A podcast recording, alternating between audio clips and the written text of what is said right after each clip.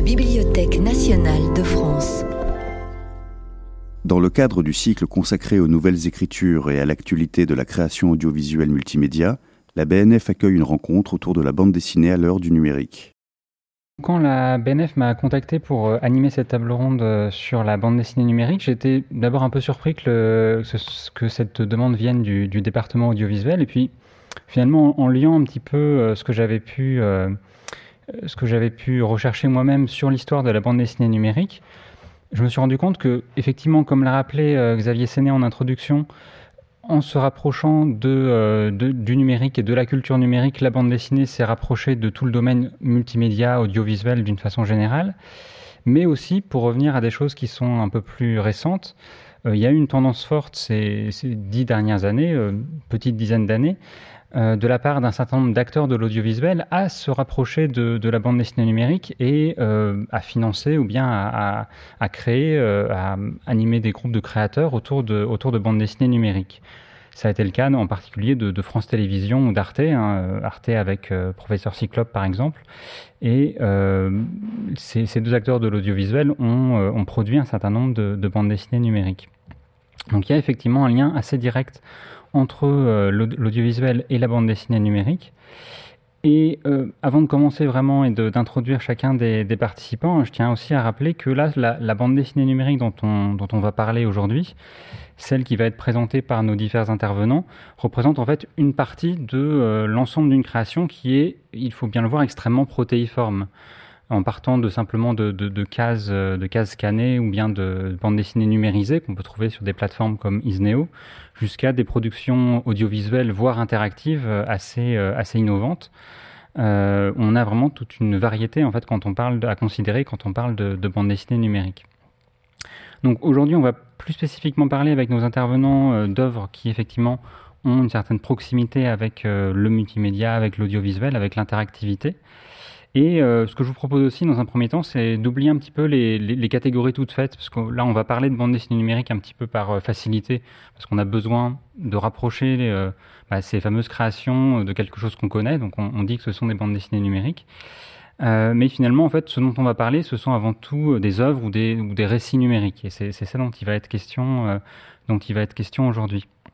Et ça va être un peu ma première question, et ça va être la la manière dont je vais euh, demander à chacun des intervenants de se présenter. Euh, au-delà de la présentation de, votre activité, euh, quel est selon vous le, terme qui va définir le mieux le type de création que vous réalisez ou que vous accompagnez? Je vais poser d'abord la question à Pierre Catan, qui est notamment le, fondateur du, studio Small Bang en, 2012, hein, le studio qui est à l'origine d'une œuvre euh, assez, enfin, qui a pas mal fait parler à l'époque, qui s'appelle Falaina, qui était une, une, bande, une bande dessinée numérique qui fonctionnait selon un principe de défilement. Donc Pierre Catan, je vous laisse vous présenter et puis me dire un petit peu, selon vous, quel est le terme qui définit le mieux les œuvres euh, que vous réalisez ou produisez? Bonjour, merci beaucoup, euh, je suis très heureux d'être là. Alors, bah, effectivement, moi je suis producteur. Euh, au sein du studio Small Bang et Faleina, qui s'écrit P-H-A-2-L-A-I-N-A et qu'on peut encore télécharger euh, gratuitement sur euh, Android et Apple, est une bande défilée. c'est le terme, le magnifique terme qu'a trouvé Marietta Rennes, qui est la réalisatrice, l'autrice, la dessinatrice et la co-scénariste de Faleina. et donc Marietta a fait euh, cette bande défilée. Euh, et, je trouve que finalement, euh, ce, ce, terme convient très bien.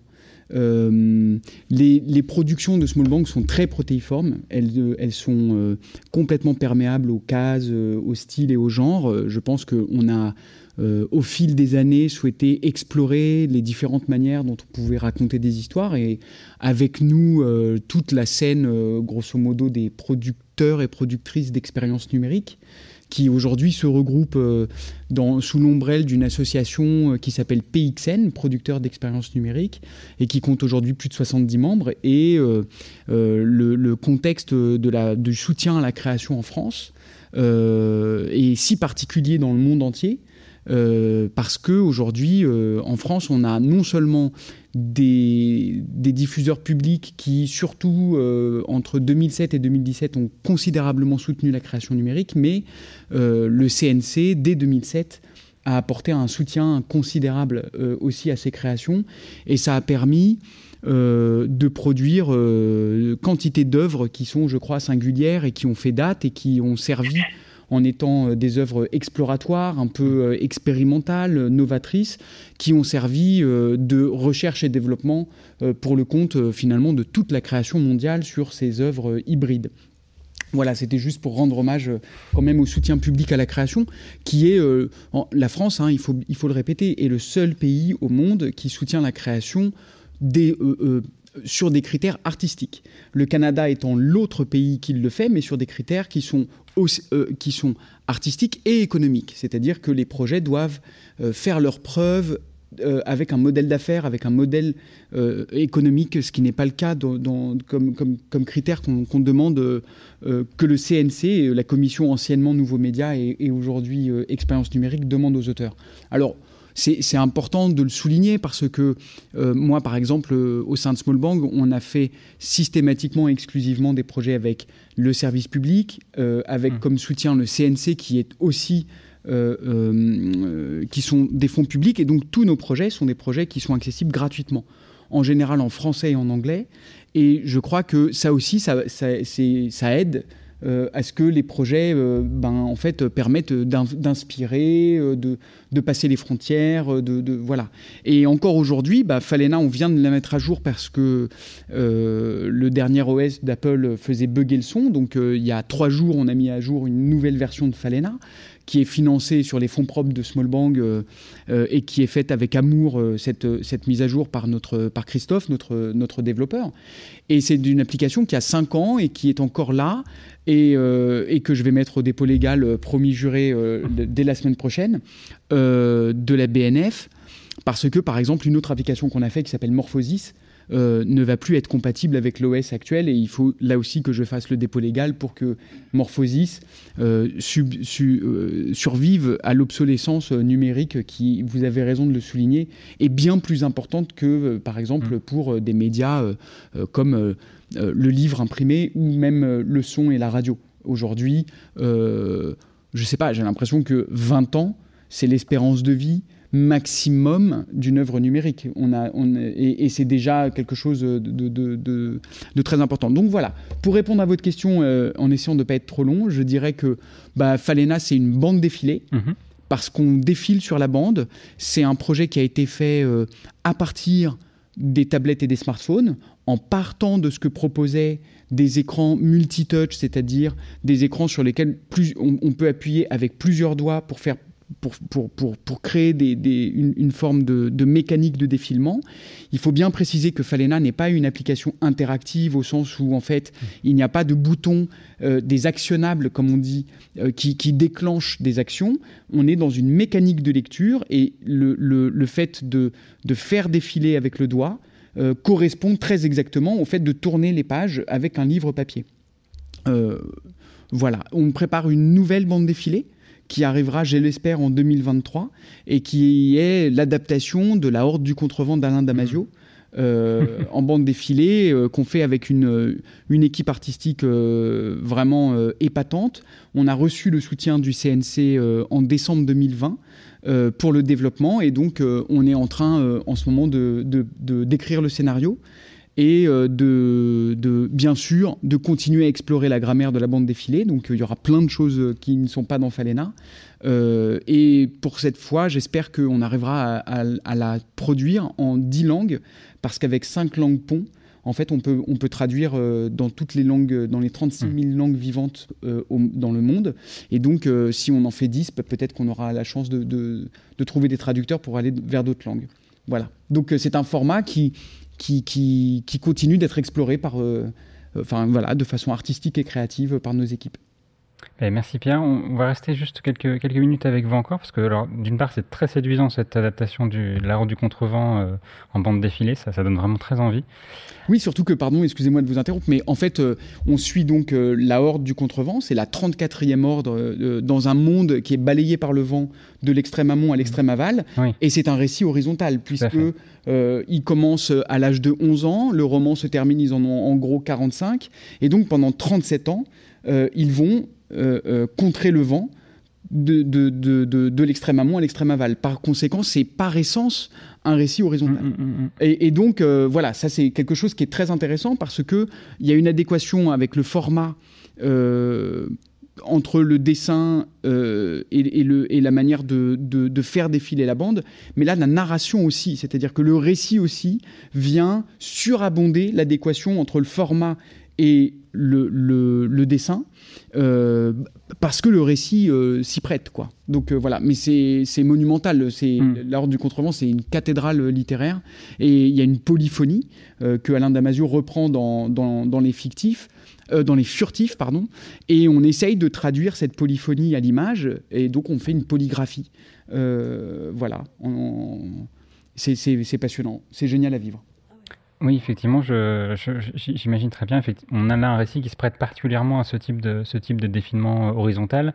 On est plus habitué souvent euh, en création numérique à un défilement vertical. Et là, ça a été une des, je trouve, une des, innovations importantes de Falaina, de montrer un peu ce qu'on pouvait faire avec, euh, avec le défilement horizontal.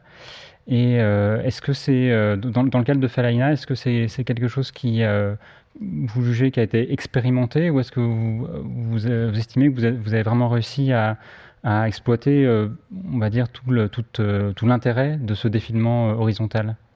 Ah non, en fait, on a posé la première brique. Mhm. je dirais qu'on a posé, on a posé une grammaire. Marietta a posé une grammaire. Auquel, donc, en plus du défilement horizontal, hein, dans Falena, je précise, il y a une musique originale et un sound design, une création sonore qui a été fait par Com Jalibert. Euh, et euh, il y a des effets de parallaxe, donc de profondeur de champ.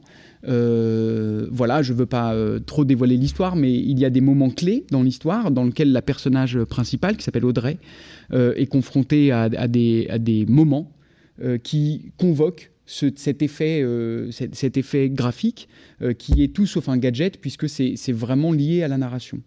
Dans la Horde du Contrevent, on a l'intention d'explorer davantage encore euh, le défilement et vraisemblablement, on va explorer euh, le haut, le bas, la diagonale hmm. et sans doute la profondeur.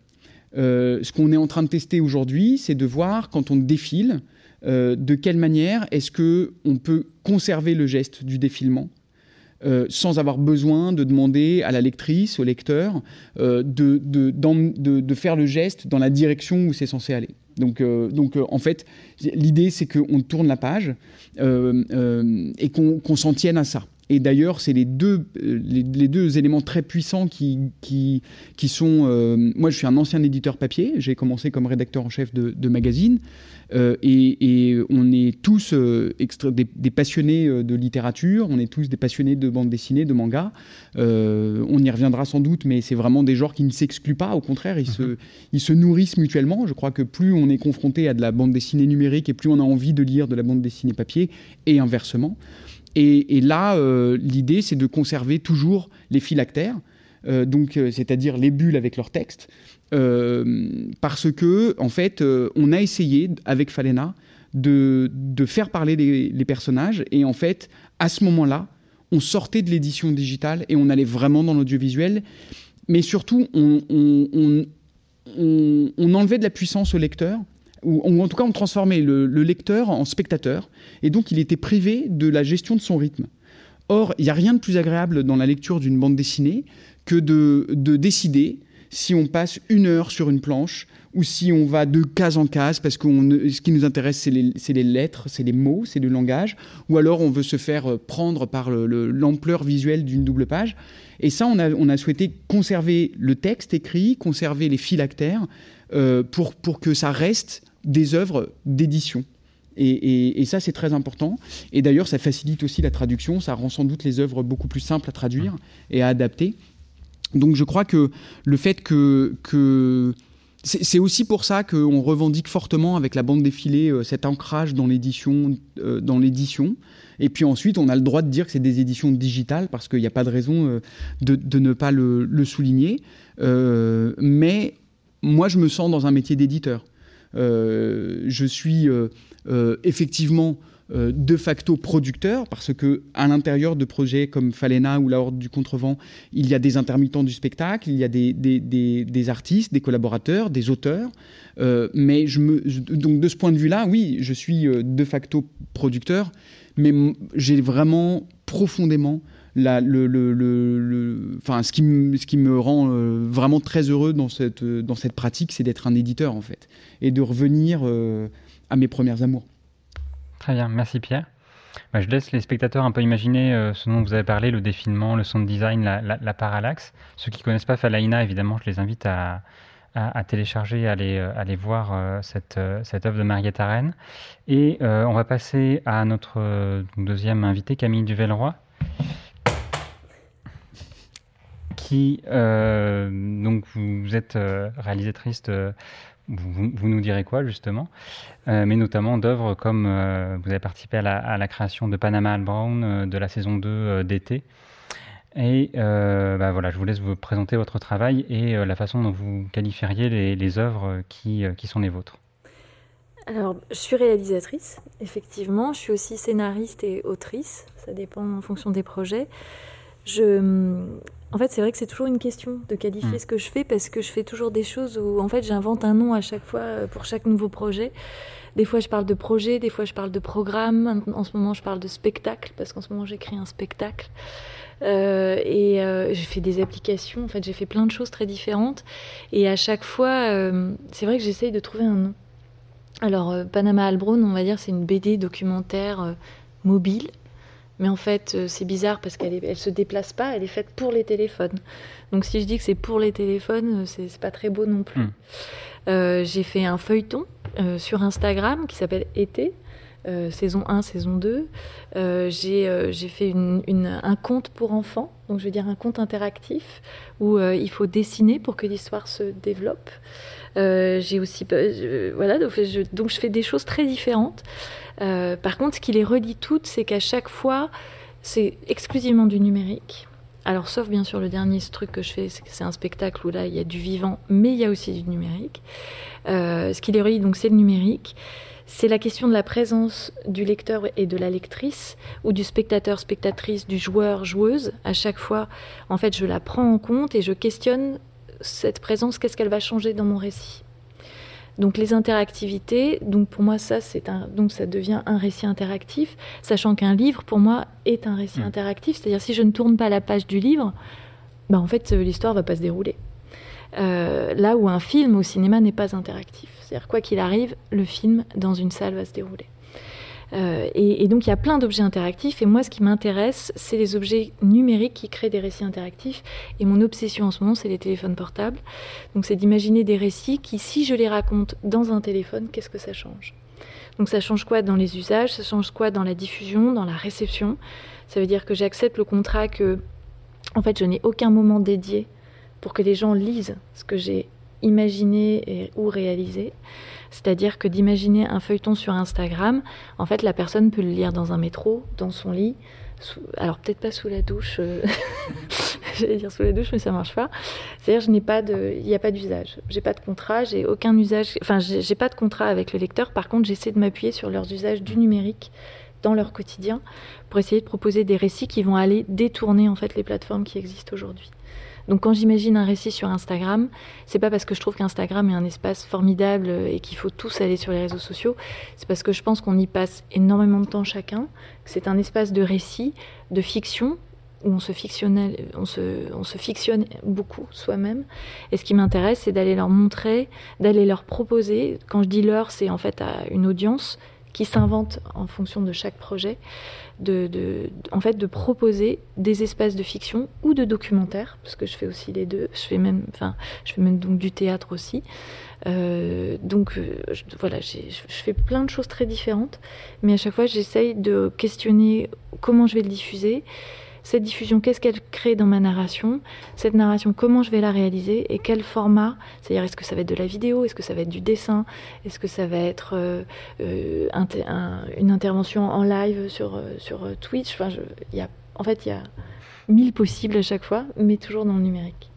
Oui, c'est ça qu'on sent dans ce que vous expliquez, c'est la, variété en fait des, des possibles et de l'ouverture que vous vous donnez pour, pour pour chacune des œuvres, pour chacun des projets. Et vous parlez de, détournement. Euh, vous avez dit que, notamment à propos d'Instagram. Est-ce que vous pouvez développer cette question de le, le terme est, intéressant? Oui, parce que en fait, euh, quand on pense à Instagram, euh, par exemple, il y a de la bande dessinée qui existe sur Instagram et qui utilise Instagram comme un espace de diffusion comme un espace où on essaye de voir si telle planche fonctionne, etc. Donc je comprends tout à fait ce travail-là euh, pour des auteurs de BD euh, papier.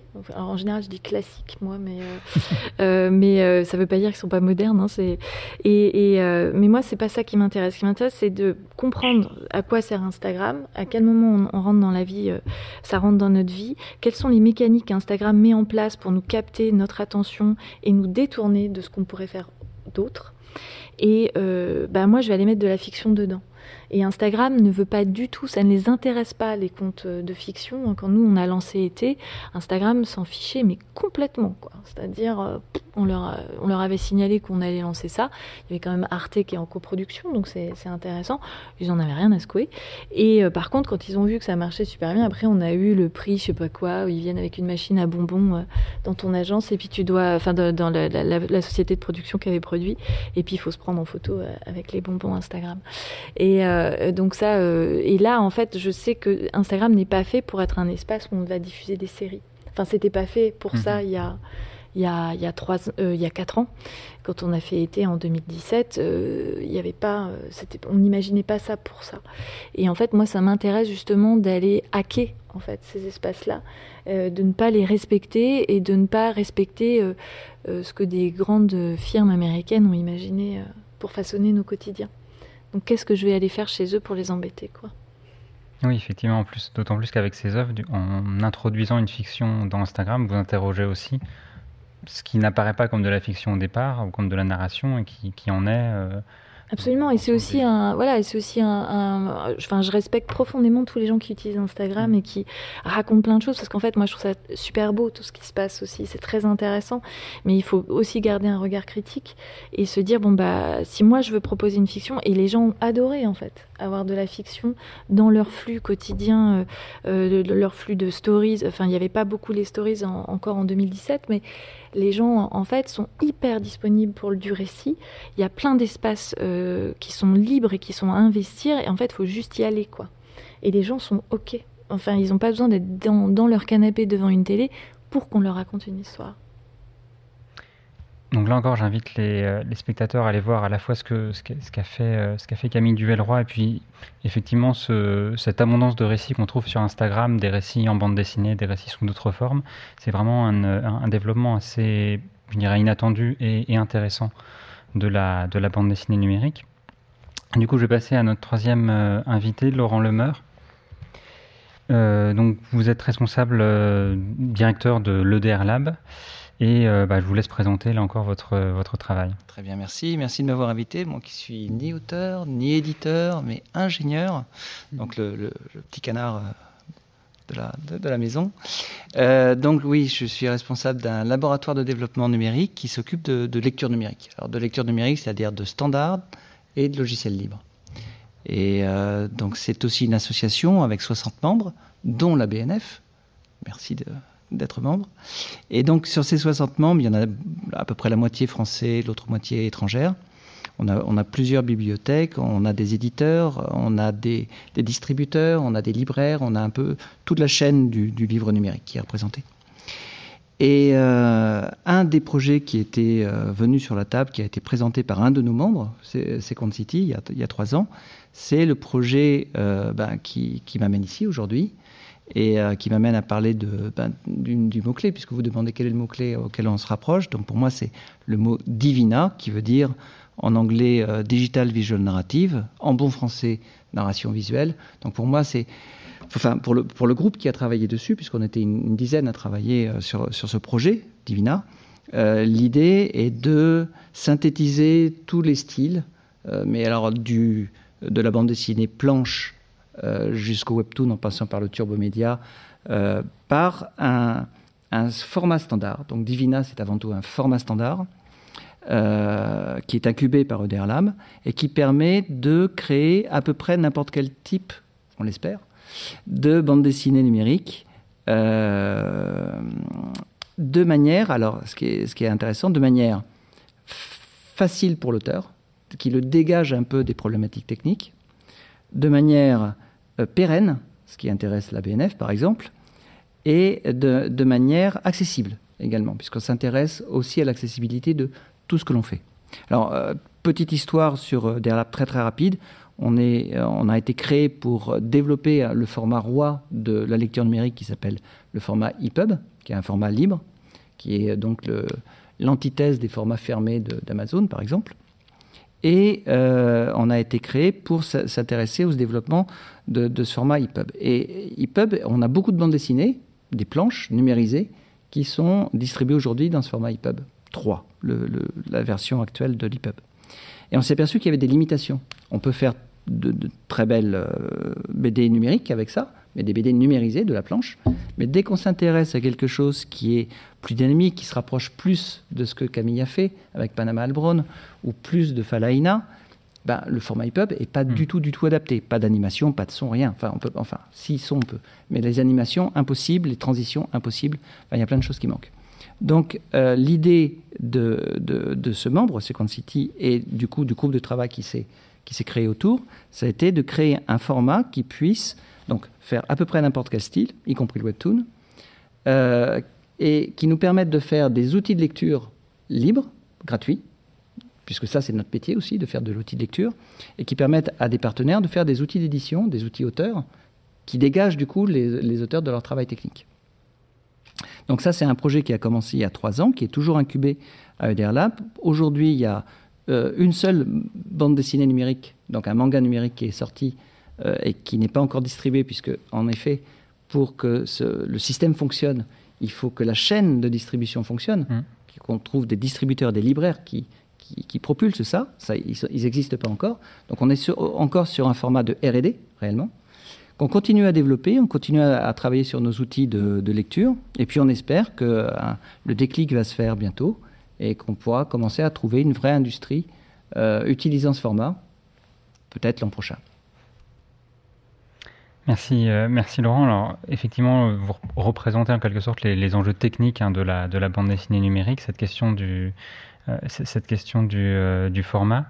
Euh, d'après la, perception que vous en avez pour l'instant, quelle est la, réceptivité des, acteurs de la bande dessinée numérique, que ce soit les éditeurs, les producteurs ou les créateurs, à cette question justement du, format dans lequel, numérique dans lequel ils, ils élaborent leurs œuvres? Alors c'est encore naissant, vraiment naissant, parce qu'aujourd'hui, en fait, on a un marché installé qui est celui de la bande dessinée numérisée, la planche, donc euh, celui-là, il fonctionne à petite échelle en Europe, mais il fonctionne. Et puis on a le, marché du webtoon, qui est complètement différent et euh, qui, lui, commence à, monter très fort. Enfin, on en reparlera sûrement plus tard. Et le, marché du webtoon, c'est un marché très industriel et on, en parlera, mais très, très simple, en fait, techniquement.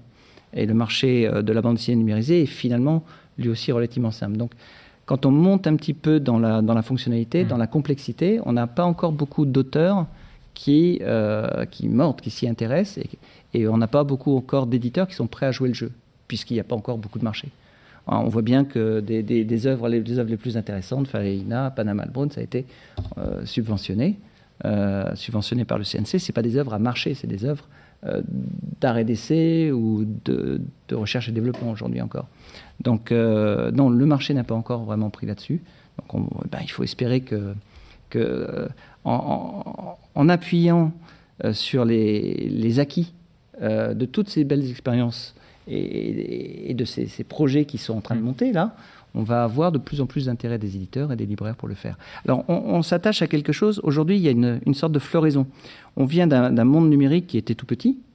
Avec la pandémie, on a un monde numérique qui devient plus important. On a une explosion des livres audio, hmm. euh, auxquels euh, DRLab s'intéresse aussi, avec un standard de livres audio également. Et donc, euh, le, après le texte, après la musique, eh bien, il reste l'image. Et donc, l'image, pour nous, c'est vraiment un marché énorme en devenir. Et euh, pour terminer avec vous, euh, Laurent, j'aimerais que vous insistiez justement auprès, notamment pour que nos spectateurs comprennent bien l'enjeu qu'il y a derrière sur cette question du standard justement. Hmm. quel, est l'intérêt qu'il peut y avoir à avoir un, vrai standard et un standard libre, d'autant plus parce que c'est dans cette direction que vous allez? Alors il y a deux gros intérêts. Il y a un intérêt, euh, on va dire industriel, qui est qu'un auteur peut vendre du coup son œuvre à n'importe quel distributeur, euh, la présenter à n'importe quel éditeur, pas de format fermé. Euh, il peut travailler chez lui et envoyer une œuvre quasi finie, comme on envoie un manuscrit en fait. Euh, il n'a pas besoin, s'il a le bon outil auteur, il n'a pas besoin d'avoir un développeur sur ses genoux. Et on sait ce que ça veut dire, un développeur sur les genoux, c'est lourd et ça coûte cher. Et puis, euh, l'autre euh, avantage, c'est la, pérennité. C'est-à-dire qu'à partir du moment où on a un format standard qui n'incorpore pas, alors on en reparlera peut-être après, qui n'incorpore pas de code informatique, qui est purement descriptif. On a quelque chose qui ne va pas durer 5 ans, qui ne va pas durer 10 ans, oui, monsieur, il va durer 100 ans. Allez. Non, parce qu'on on a un format purement descriptif et le code, il est embarqué dans le lecteur. Donc, le, lecteur, le lecteur de, livres numériques peut évoluer dans le temps. Et on aura de nouvelles technologies après. Mais euh, ce que contient l'œuvre, c'est uniquement des choses descriptives qui sont du style passe-moi de telle image à telle image, avec telle transition, fais-moi telle petite animation, des choses qui seront, qui sont traduites en code informatique encore dans son temps sans problème. Donc trois choses. Euh, donc euh, euh, distribution facile, donc être dégagé, faire son métier d'auteur, être dégagé des problématiques techniques et pérennité pour moi. Parfait, bah merci Laurence. Je pense que ça méritait de s'y attarder un petit peu parce que c'est des, mm. des, questions qu'on voit pas forcément très souvent ou dont le public n'est pas forcément conscient et qui pourtant sont assez, assez cruciales. On va terminer le tour de scène avec Geoffroy Vincent, le dernier invité qui est avec nous à distance. Bonjour Geoffroy. Euh, fondateur du, studio, euh, du studio Novabox. Et bah, comme, vos, euh, comme vos confrères, je vous laisse présenter un petit peu votre travail et le, terme clé qui définirait les œuvres que vous produisez. Eh bien, donc moi je suis Geoffroy Vincent, donc je suis auteur pour le studio Novabox qui existe depuis 2007. Je ne vais pas vous faire tout l'historique de ce qu'on fait. Ce qui nous intéresse, c'est ce qu'on fait depuis environ 2015 ou 2016. Et c'est ce qu'on appelle, ce qu'on appelle de la, ce qu'on aime appeler des romans graphiques interactifs. Donc nous, on est un peu euh, à la croisée des chemins entre différents univers. Euh, D'un côté, il y a le jeu vidéo. Nos, nos, projets sont vendus sur les plateformes euh, de jeux vidéo, donc en quelque sorte, on peut dire que c'est des jeux vidéo. Il y a l'aspect euh, narratif qui, euh, qui, est quelque part hérité de, de, je sais pas si vous avez connu ça, c'est les livres dont vous êtes le héros, la narration mhm. interactive où, où, on va faire des choix dans, dans l'histoire qui vont amener sur différentes hypothèses de, de scénario et euh, le troisième, le troisième élément, c'est les éléments visuels, c'est la, la bande dessinée, évidemment, parce que euh, on a une, une représentation en images qui, euh, qui se rapproche de plus en plus de, de, de, la bande dessinée avec des phylactères, avec une mise en scène qui va être, qui va être vraiment proche de, ce qu'on fait en, en, bande dessinée. Donc voilà, on a sorti trois. le premier s'appelle Long the Edge. Euh, le second Rail en 2018. L'an dernier, on a sorti Cross the Bruise. Actuellement, on travaille sur un, prochain projet qui verra le jour, euh, qui sortira probablement en 2022. C'est encore un peu tôt pour en parler. Hein. On aura des choses à dire à partir de l'automne euh, cette année. Voilà. Et euh, ça m'intéresse de savoir un petit peu, donc parmi les activités du studio, il y a effectivement ces, romans graphiques interactifs, hein, pour reprendre le terme que vous utilisez. Quels sont les autres types de, jeux vidéo ou d'œuvres que vous réalisez au sein de, de Novabox? Alors, on, on fait vraiment que ça en jeu vidéo. Hein. on est une petite structure. Hein. Euh, pour parler un peu de financement, je vais, je vais rebondir sur ce que disait Pierre euh, Catan tout à l'heure. Euh, effectivement, on a la chance en France de, de bénéficier de, de, financements publics euh, qui sont vraiment très très intéressants pour pour ce genre de création numérique. ça nous permet d'être peut-être un peu plus expérimentaux, d'être un peu plus arrêt que, que dans d'autres pays. Hein. Nous, on, on, a travaillé par le passé avec des fonds CNSEC, le fonds FFJV, pour être aussi fondé de jeux vidéo euh, d'une part, et on travaille aussi avec la, la région Nouvelle-Aquitaine qui, euh, qui, nous finance une partie de, de, nos productions, et ça fait une grosse différence. L'autre partie est financée par euh, l'autre activité du studio, mais on n'est pas du tout dans la création, c'est vraiment de la l'activité de SS2I que peu de mes associés euh, euh, chapeautent avec brio, qui nous apporte le, le, reste des fonds pour faire tourner notre, notre, petite, notre petite structure. Et évidemment, on a les recettes de, des jeux, mais euh, des, des, projets qu'on réalise. Hein.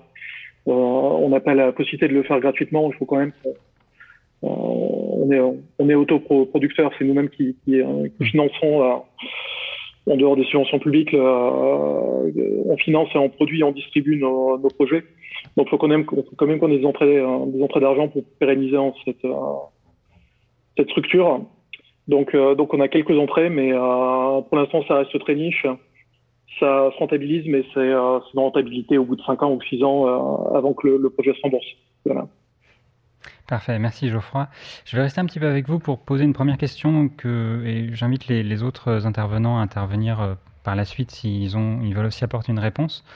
dans les créations que vous, que, qui, sont les vôtres, hein, le, le, terme que vous mettez en avant, c'est celui de roman graphique interactif, donc une référence directe à un, un genre de la, de la bande dessinée imprimée.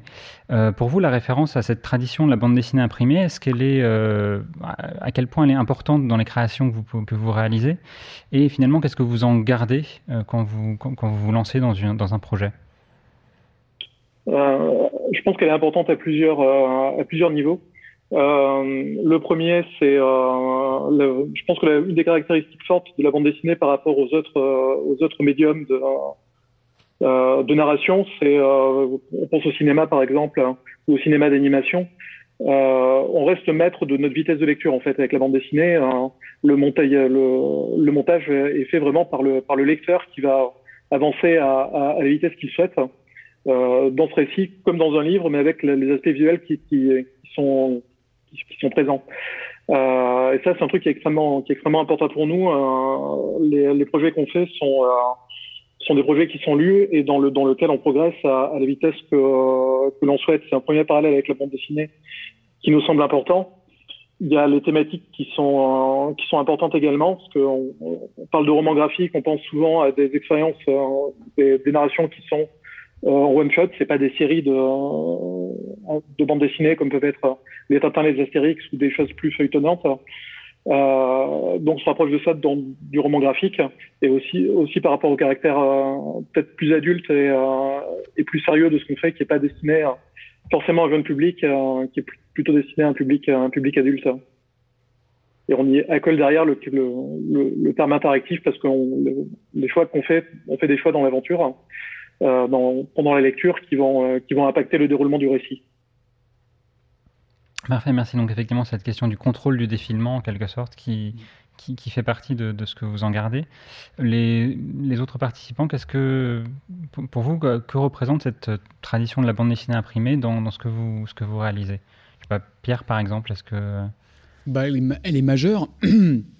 Euh, elle est majeure. Euh, la première fois, donc Marietta Rennes, euh, l'auteur de de Falena m'a contacté. On avait travaillé précédemment sur un film que j'avais produit pour, euh, pour Canal, un long métrage documentaire en animation sur les cosmogonies, qui s'appelle euh, Les Terres Imaginées, qui a été diffusé sur Canal en 2011.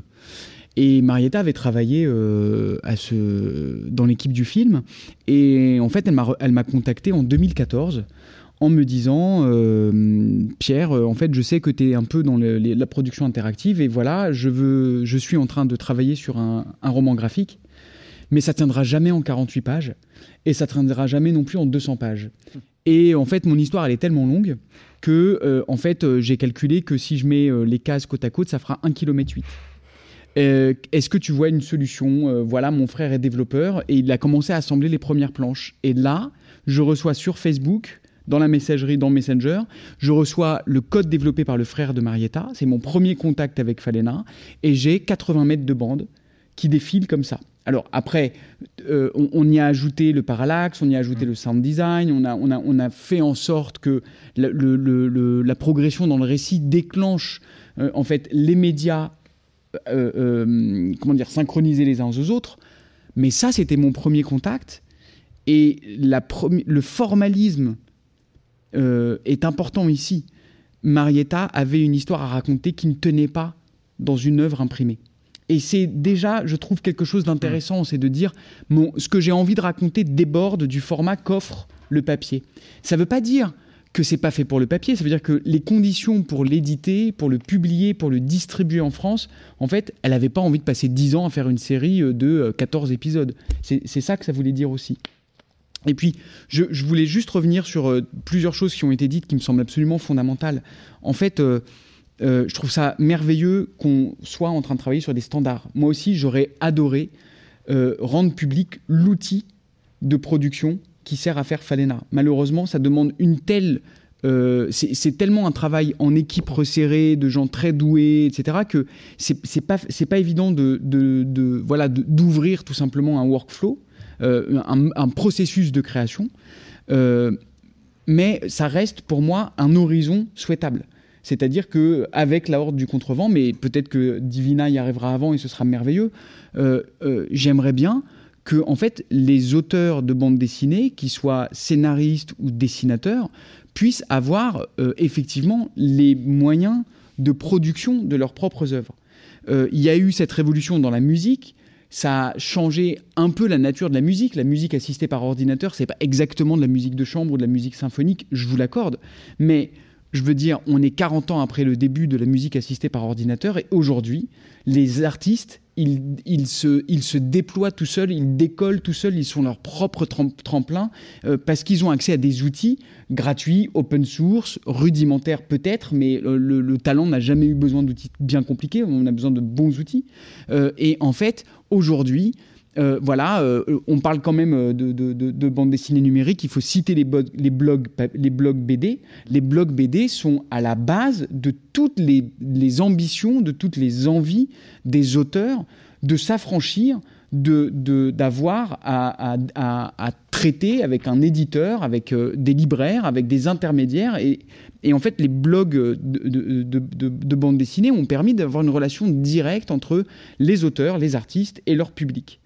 Aujourd'hui, il n'y a pas de BDAO, il n'y a pas de bande dessinée assistée par ordinateur qui soit autre chose effectivement que de l'EPUB, hein, c'est-à-dire, euh, pour euh, le, dire très simplement, avec exactement le même processus de mise en page que pour faire l'album papier, le logiciel qui s'appelle InDesign ou Express ou quel que soit le nom que du logiciel de PAO, de publication assistée par ordinateur, ce logiciel me permet aussi d'aujourd'hui euh, ajouter du son. L'animation, non, mais du son, oui. Donc en fait, l'EPUB, c'est la manière dont les éditeurs transforment des livres papier en livres numériques. Et effectivement, sauf pour des adaptations un peu costauds, ça prend exactement 10 minutes. Et euh, euh, même s'il n'y a pas de production, euh, il n'y a pas d'impression, il n'y a pas d'acheminement des, des, livres, des BD vers les libraires, les libraires prennent 30%. Les stores aussi, Apple et Google prennent 35% de la transaction. Il n'y a pas de retour et de pilon, etc., etc. Et malgré ça, ça coûte à peu près le même prix. Et aujourd'hui, on est dans un contexte où euh, la, BD papier euh, et la BD numérique, un PDF, euh, en fait, pour dire les choses vulgairement, coûtent le même prix. Personnellement, je choisirais toujours la BD papier. Il n'y a aucun avantage, si ce euh, si ça coûtait dix fois moins cher, j'irais sans problème euh, euh, du côté du PDF. Mais à part quand je suis bloqué chez moi en confinement et que les librairies sont fermées, évidemment, heureusement, c'est une période révolue. mais à part à ce moment-là, voilà, j'ai acheté des BD en papier, je les ai achetés, j'ai acheté des BD numériques à ce moment-là. Mais sinon, je choisis toujours de préférence pour un contenu identique, le papier euh, euh, au numérique, parce que bah, j'ai un, je, voilà, moi j'adore, les, j'adore le papier. C'est pas du tout la même chose que pour Novabox. Alors là, oui, c'est intéressant parce que euh, on, travaille sur un média qui a ses propres, qui, qui, qui, son, qui a son véhicule différent du véhicule du papier.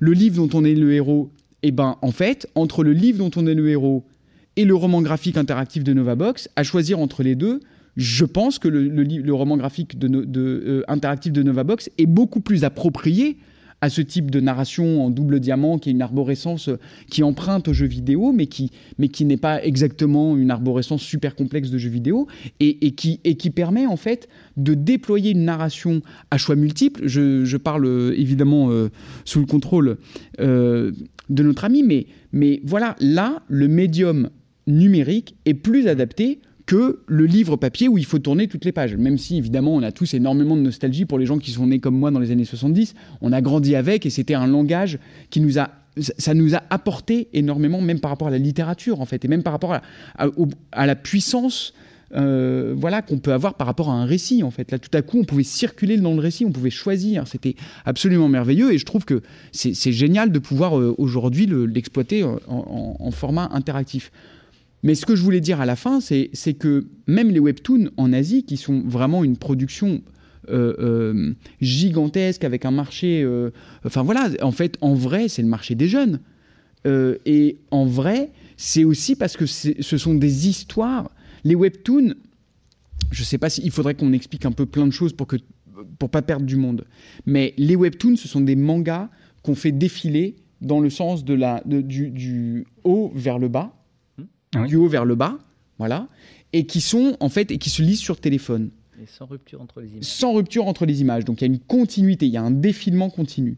Mais il faut bien comprendre que le contexte euh, d'émergence des webtoons euh, au Japon, en Corée du Sud principalement, mais dans toute l'Asie, euh, c'est un contexte dans lequel, à moindre frais, on teste aussi des licences, des IP, comme on dit, on teste des histoires et, et on va développer des histoires. Au début, les catalogues de webtoons sont vraiment des catalogues faits pour des adolescents entre 12 et 16 ans sur des histoires qui se passent, qui sont intéressantes pour quand on est adolescent. Mais par exemple, moi, c'est un univers narratif qui est super loin de moi, le webtoon. Pourtant, c'est un usage qui est complètement celui d'aujourd'hui. Mm. Et, enfin, c'est intéressant de voir qu'il y a une, y a une webtoon euh, pardon, par la suite, oui. Mm. Parce que je pense que c'est. Ah oui, on en parle après, évidemment. c'est un, élément, euh, un élément assez, assez, assez, décisif. Mais je vais quand même rebondir sur euh, ce que vous avez expliqué sur cette question justement de, de, de, l'appropriation technique qui, qui, peut y avoir de la part de, de la part de l'auteur et poser la question peut-être en particulier à Camille. Euh, pour vous, quel est le, niveau de maîtrise technique finalement qu'un créateur de, on va dire, de bande dessinée numérique doit avoir Quand je dis de maîtrise technique, je veux dire vraiment de, l'outil numérique, du code, euh, de, euh, de, ces questions de format. Alors moi, je suis peut-être le, pire exemple parce que j'ai aucune compétence technique. C'est intéressant justement. Voilà, donc moi je considère qu'on n'a pas besoin de compétences techniques pour faire de la bande dessinée numérique. Par contre, on a besoin de savoir questionner euh, le média euh, mmh. bande dessinée papier et de, savoir en sortir pour, en fait, à partir du moment où je le passe en numérique, ça veut dire que c'est pas pour le diffuser autrement, donc de faire de l'EPUB et de faire la planche que je fais de la même manière en, numérique, c'est qu'est-ce que ça veut dire si je réfléchis à un récit qui va se lire euh, sur une tablette ou alors sur un ordinateur ou sur une Switch ou sur un téléphone? Qu'est-ce que ça change en fait? En vrai, ça va changer quoi Et c'est ça qu'il faut questionner. Et il faut, moi, il y a des projets sur lesquels, euh, sur lesquels j'ai travaillé quand ça concerne la bande dessinée, où en fait, des fois, il y a eu des fois où la bande dessinée existait déjà. C'est-à-dire, il y avait la version papier. On m'a dit, on voudrait en faire une adaptation, un truc. Parce que c'est bien de dire un truc, comme ça, voilà, je fais des trucs, en fait. j'ai trouvé. Donc, euh, donc d'en de, d'en faire un truc, ou alors des fois, j'ai l'idée avec été, ou carrément du format, de, enfin, de tout, de, la coquille en fait. Euh, et quand on a le format papier qui existe, en fait, pour moi, ce qui est super important, déjà c'est hyper important qu'il existe, mais ce qui est très important, c'est de savoir le trahir. Mhm. Pour faire une bonne adaptation, c'était euh, Zabou Bretman qui a dit ça dans, une, une, émission et j'ai trouvé ça hyper juste. En fait, pour faire une bonne adaptation, il faut savoir trahir l'œuvre originale. Donc, c'est-à-dire qu'il faut savoir casser les cases il faut casser le récit, il faut trouver un autre rythme. On va pas faire les mêmes introductions, on va pas rentrer de la même manière dans un récit qui, qui en fait doit vous happer en moins de 15 secondes, parce que dans le numérique c'est quand même ça. Quand on n'est pas dans des applis fermées, c'est-à-dire enfin dans un récit où on sait qu'on en a pour 45 minutes comme dans Panama Albron, même si l'enjeu de l'introduction est hyper important, c'est-à-dire que moi j'ai très peu de temps pour convaincre, pour que les gens restent lire, là où quand tu as ouvert ton livre, tu connais l'objet, tu vois le, nombre de pages et tout, donc euh, tu sais à peu près combien de temps Enfin, tu sais que c'est là, donc tu vois ce qu'il te reste à faire. Et, euh, et, et, dans le numérique, on doit, enfin, il y a d'autres. Le rythme du récit est différent. Euh, la construction euh, est différente et c'est ça qui est intéressant à questionner. Après, les connaissances techniques, on n'a pas besoin. Moi, je ne sais pas coder. Par contre, ça m'intéresse vachement les questions des formats ouverts, des formats fermés. Mm. Si euh, Panama Albron est une web app et non pas une application, c'est parce que je ne voulais plus faire d'œuvres qui allaient sur les stores, enfin sur sur Google, sur sur l'Apple Store ou sur les stores Android, etc. Je voulais sortir de ces de, ces de, de ça de ces logiques de marché pour aller vers un format ouvert qui est la web app, qui est un format qui en fait permet de reproduire des, des comportements d'application, c'est-à-dire que la lecture se fait plein écran, euh, on peut mémoriser votre progression dans, dans, le, dans, le, récit, on peut avoir euh, des, des, systèmes de notification, euh, c'est-à-dire on vous dit ah tiens tu as lu cette partie, pourquoi tu n'as pas encore lu l'autre partie. Donc, essayer de, créer une communication avec le, avec le lecteur aussi, ou même une injonction à la lecture, un peu, des fois, on a le droit.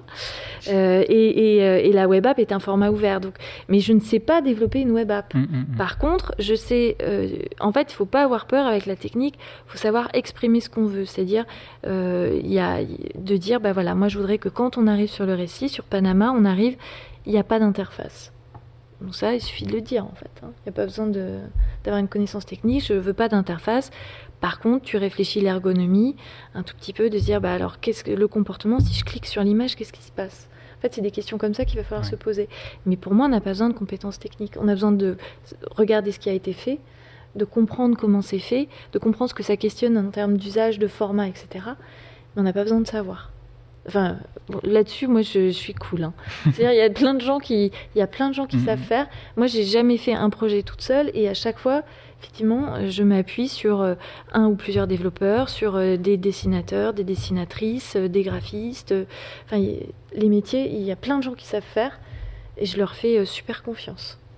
Donc, effectivement, je pense que c'est important aussi que vous le disiez parce que ça ce qui est mis en avant dans ces bandes dessinées, c'est aussi la création avant tout, euh, le fait de mener un récit.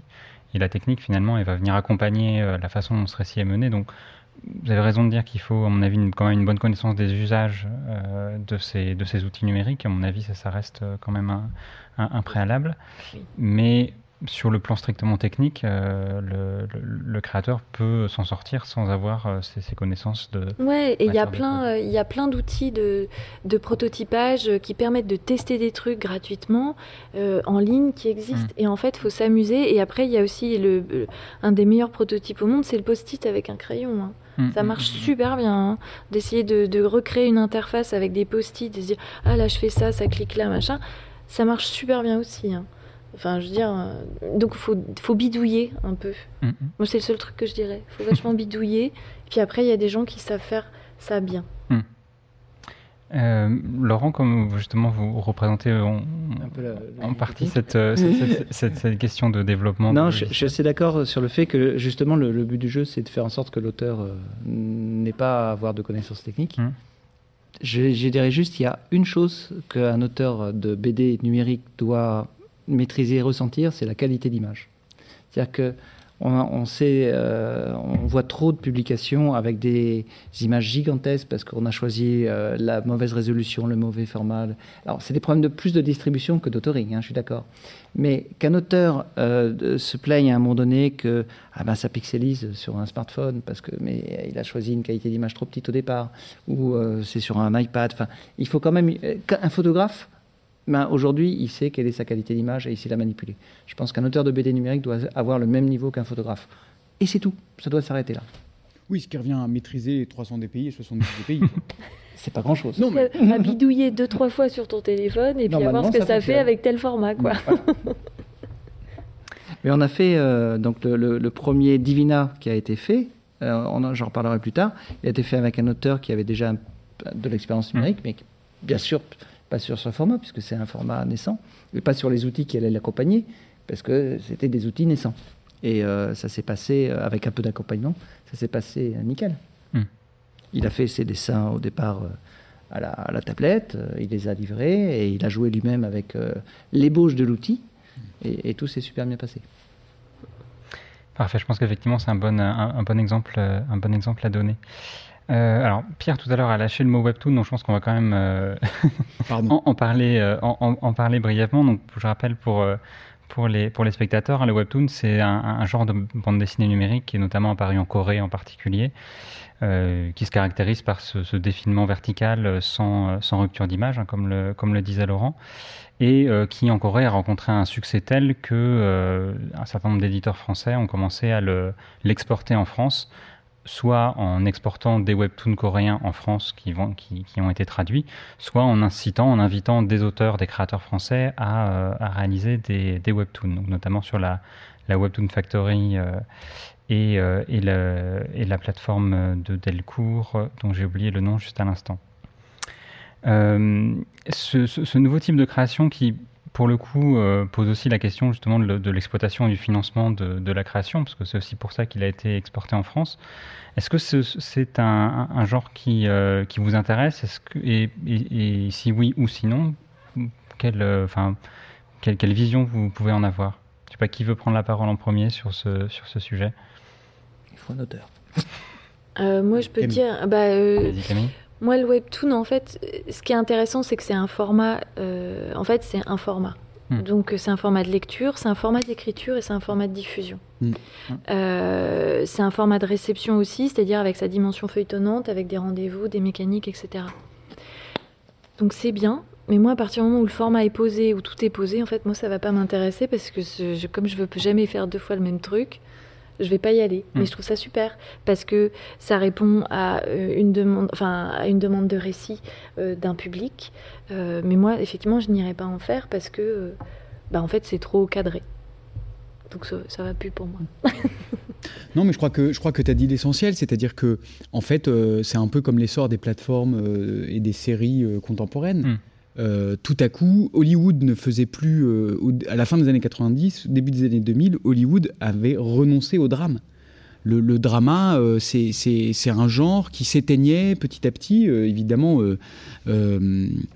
pour laisser toute sa place au cinéma d'aventure, d'action, épique, etc. Et en fait, le, drame s'est réinventé dans des formats très longs, dans, dans des ultra longs métrages sur des plateformes, à l'origine à la télévision, euh, avec notamment HBO euh, ou Canal Plus en France, mais, mais finalement, c'est devenu un format, une écriture qui est tellement caractéristique de notre époque.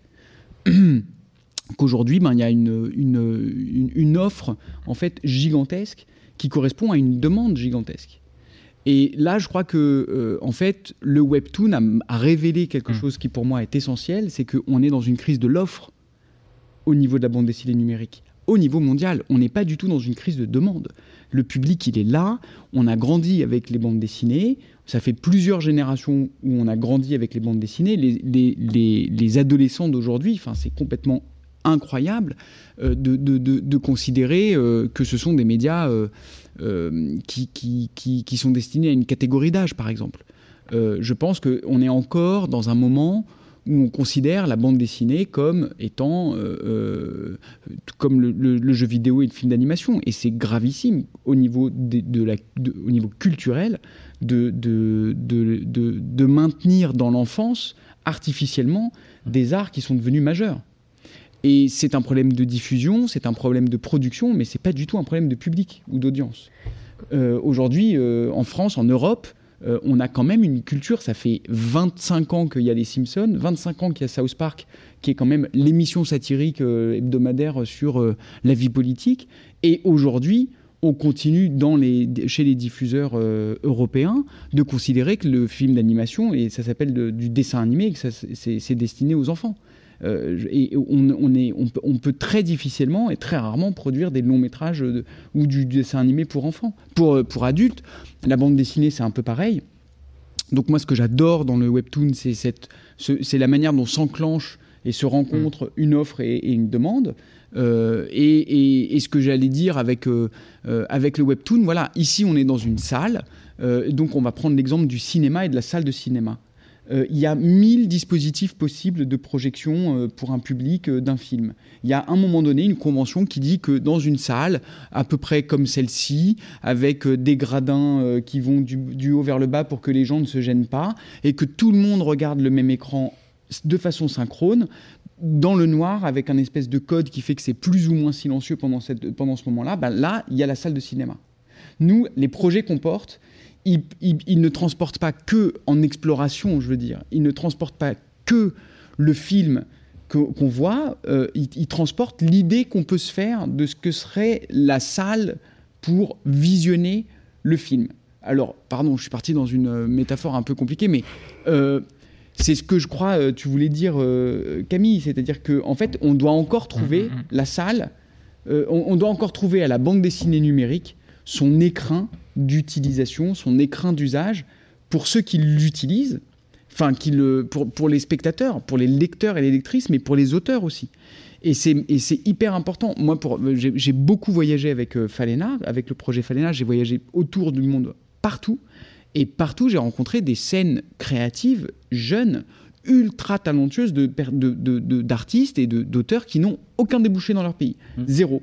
Il n'y a pas de librairie, il n'y a pas d'éditeur, il n'y a pas de production dans leur langue. Toutes les BD qu'ils lisent, c'est dans une autre langue. Et ils, le lisent eux parce qu'ils ont été à l'école d'art ou parce que ça, tourne sous le manteau, mais on est à un, niveau dans un euh, et il y a une édition, les éditions sont dans des états hmm. qui ne permettent pas la mise en marché de leur propre production. Donc l'enjeu de faire aboutir des outils comme fait Laurent, euh, c'est un enjeu de civilisation culturelle pour les 40 ans qui viennent. Il faut que les artistes partout dans le monde puissent produire leurs œuvres et les mettre à disposition du public. Aujourd'hui, un musicien peut le faire. Et un musicien n'a plus besoin de label. Je dis ça, c'est hyper provocateur, mais je veux dire, il n'y a plus, je veux dire, mais les, chroniqueurs à la télé d'aujourd'hui, c'est des youtubeurs qui ont réussi. Enfin, il n'y a plus d'autres manières de recruter des talents à la télévision que de passer par YouTube. Moi, quand j'avais, euh, euh, je veux dire, il y a 20 ans, ça n'existait pas. Et c'était pas comme ça, en fait, que euh, on arrivait dans le monde de la culture et qu'on débarquait à la télé pour faire une chronique euh, sur une émission de grande écoute sur une chaîne euh, hertzienne. Aujourd'hui, oui, c'est comme ça que ça se passe. Oui, allez-y Camille. je voulais juste, tu sais, sur les webtoons, sur la, alors je sais plus comment elle s'appelle cette plateforme de Delcourt, effectivement, mais je, je me souviens plus. Mais en fait, il y, a plein de, t'as plein de cibles différentes, et moi j'en ai lu plusieurs, et il y en a aussi qui s'adressent aux adultes en fait. Mais euh, tu vois, c'est vachement, mais, mais euh, c'est, une approche euh, où tu vas avoir des récits d'horreur, des récits mm. d'amour, des mm, récits mm, fantastiques, tout ça. Et, et voilà, c'est par genre, et il y a vraiment une segmentation par genre, et il y a aussi par âge. et alors après, non, par contre, ce qui va pas dans le webtoon, mais je me permets juste, c'est la rémunération des auteurs et des autrices. Il y a effectivement Parce que j'ai entendu des choses et je trouve ça assez scandaleux euh, comment on les sous-paye euh, alors qu'ils doivent faire une production en très très peu de temps et, et produire euh, très régulièrement. Alors je veux bien qu'on, que ça porte des talents, mais il y a un moment il faudrait aussi les soutenir financièrement mm, mm, un mm. petit peu mieux. Et effectivement, le, le, le, Webtoon a eu cette intention, de, ou a cette intention, je pense, de générer une forme de modèle euh, de, de, standardisation de modèle économique aussi. Mais comme vous dites, hein, ce modèle économique, il faut qu'il soit aussi. Euh, il faudrait que l'auteur soit, et les, autrices soient payées euh, correctement, quoi. Mm, mm. Quand même.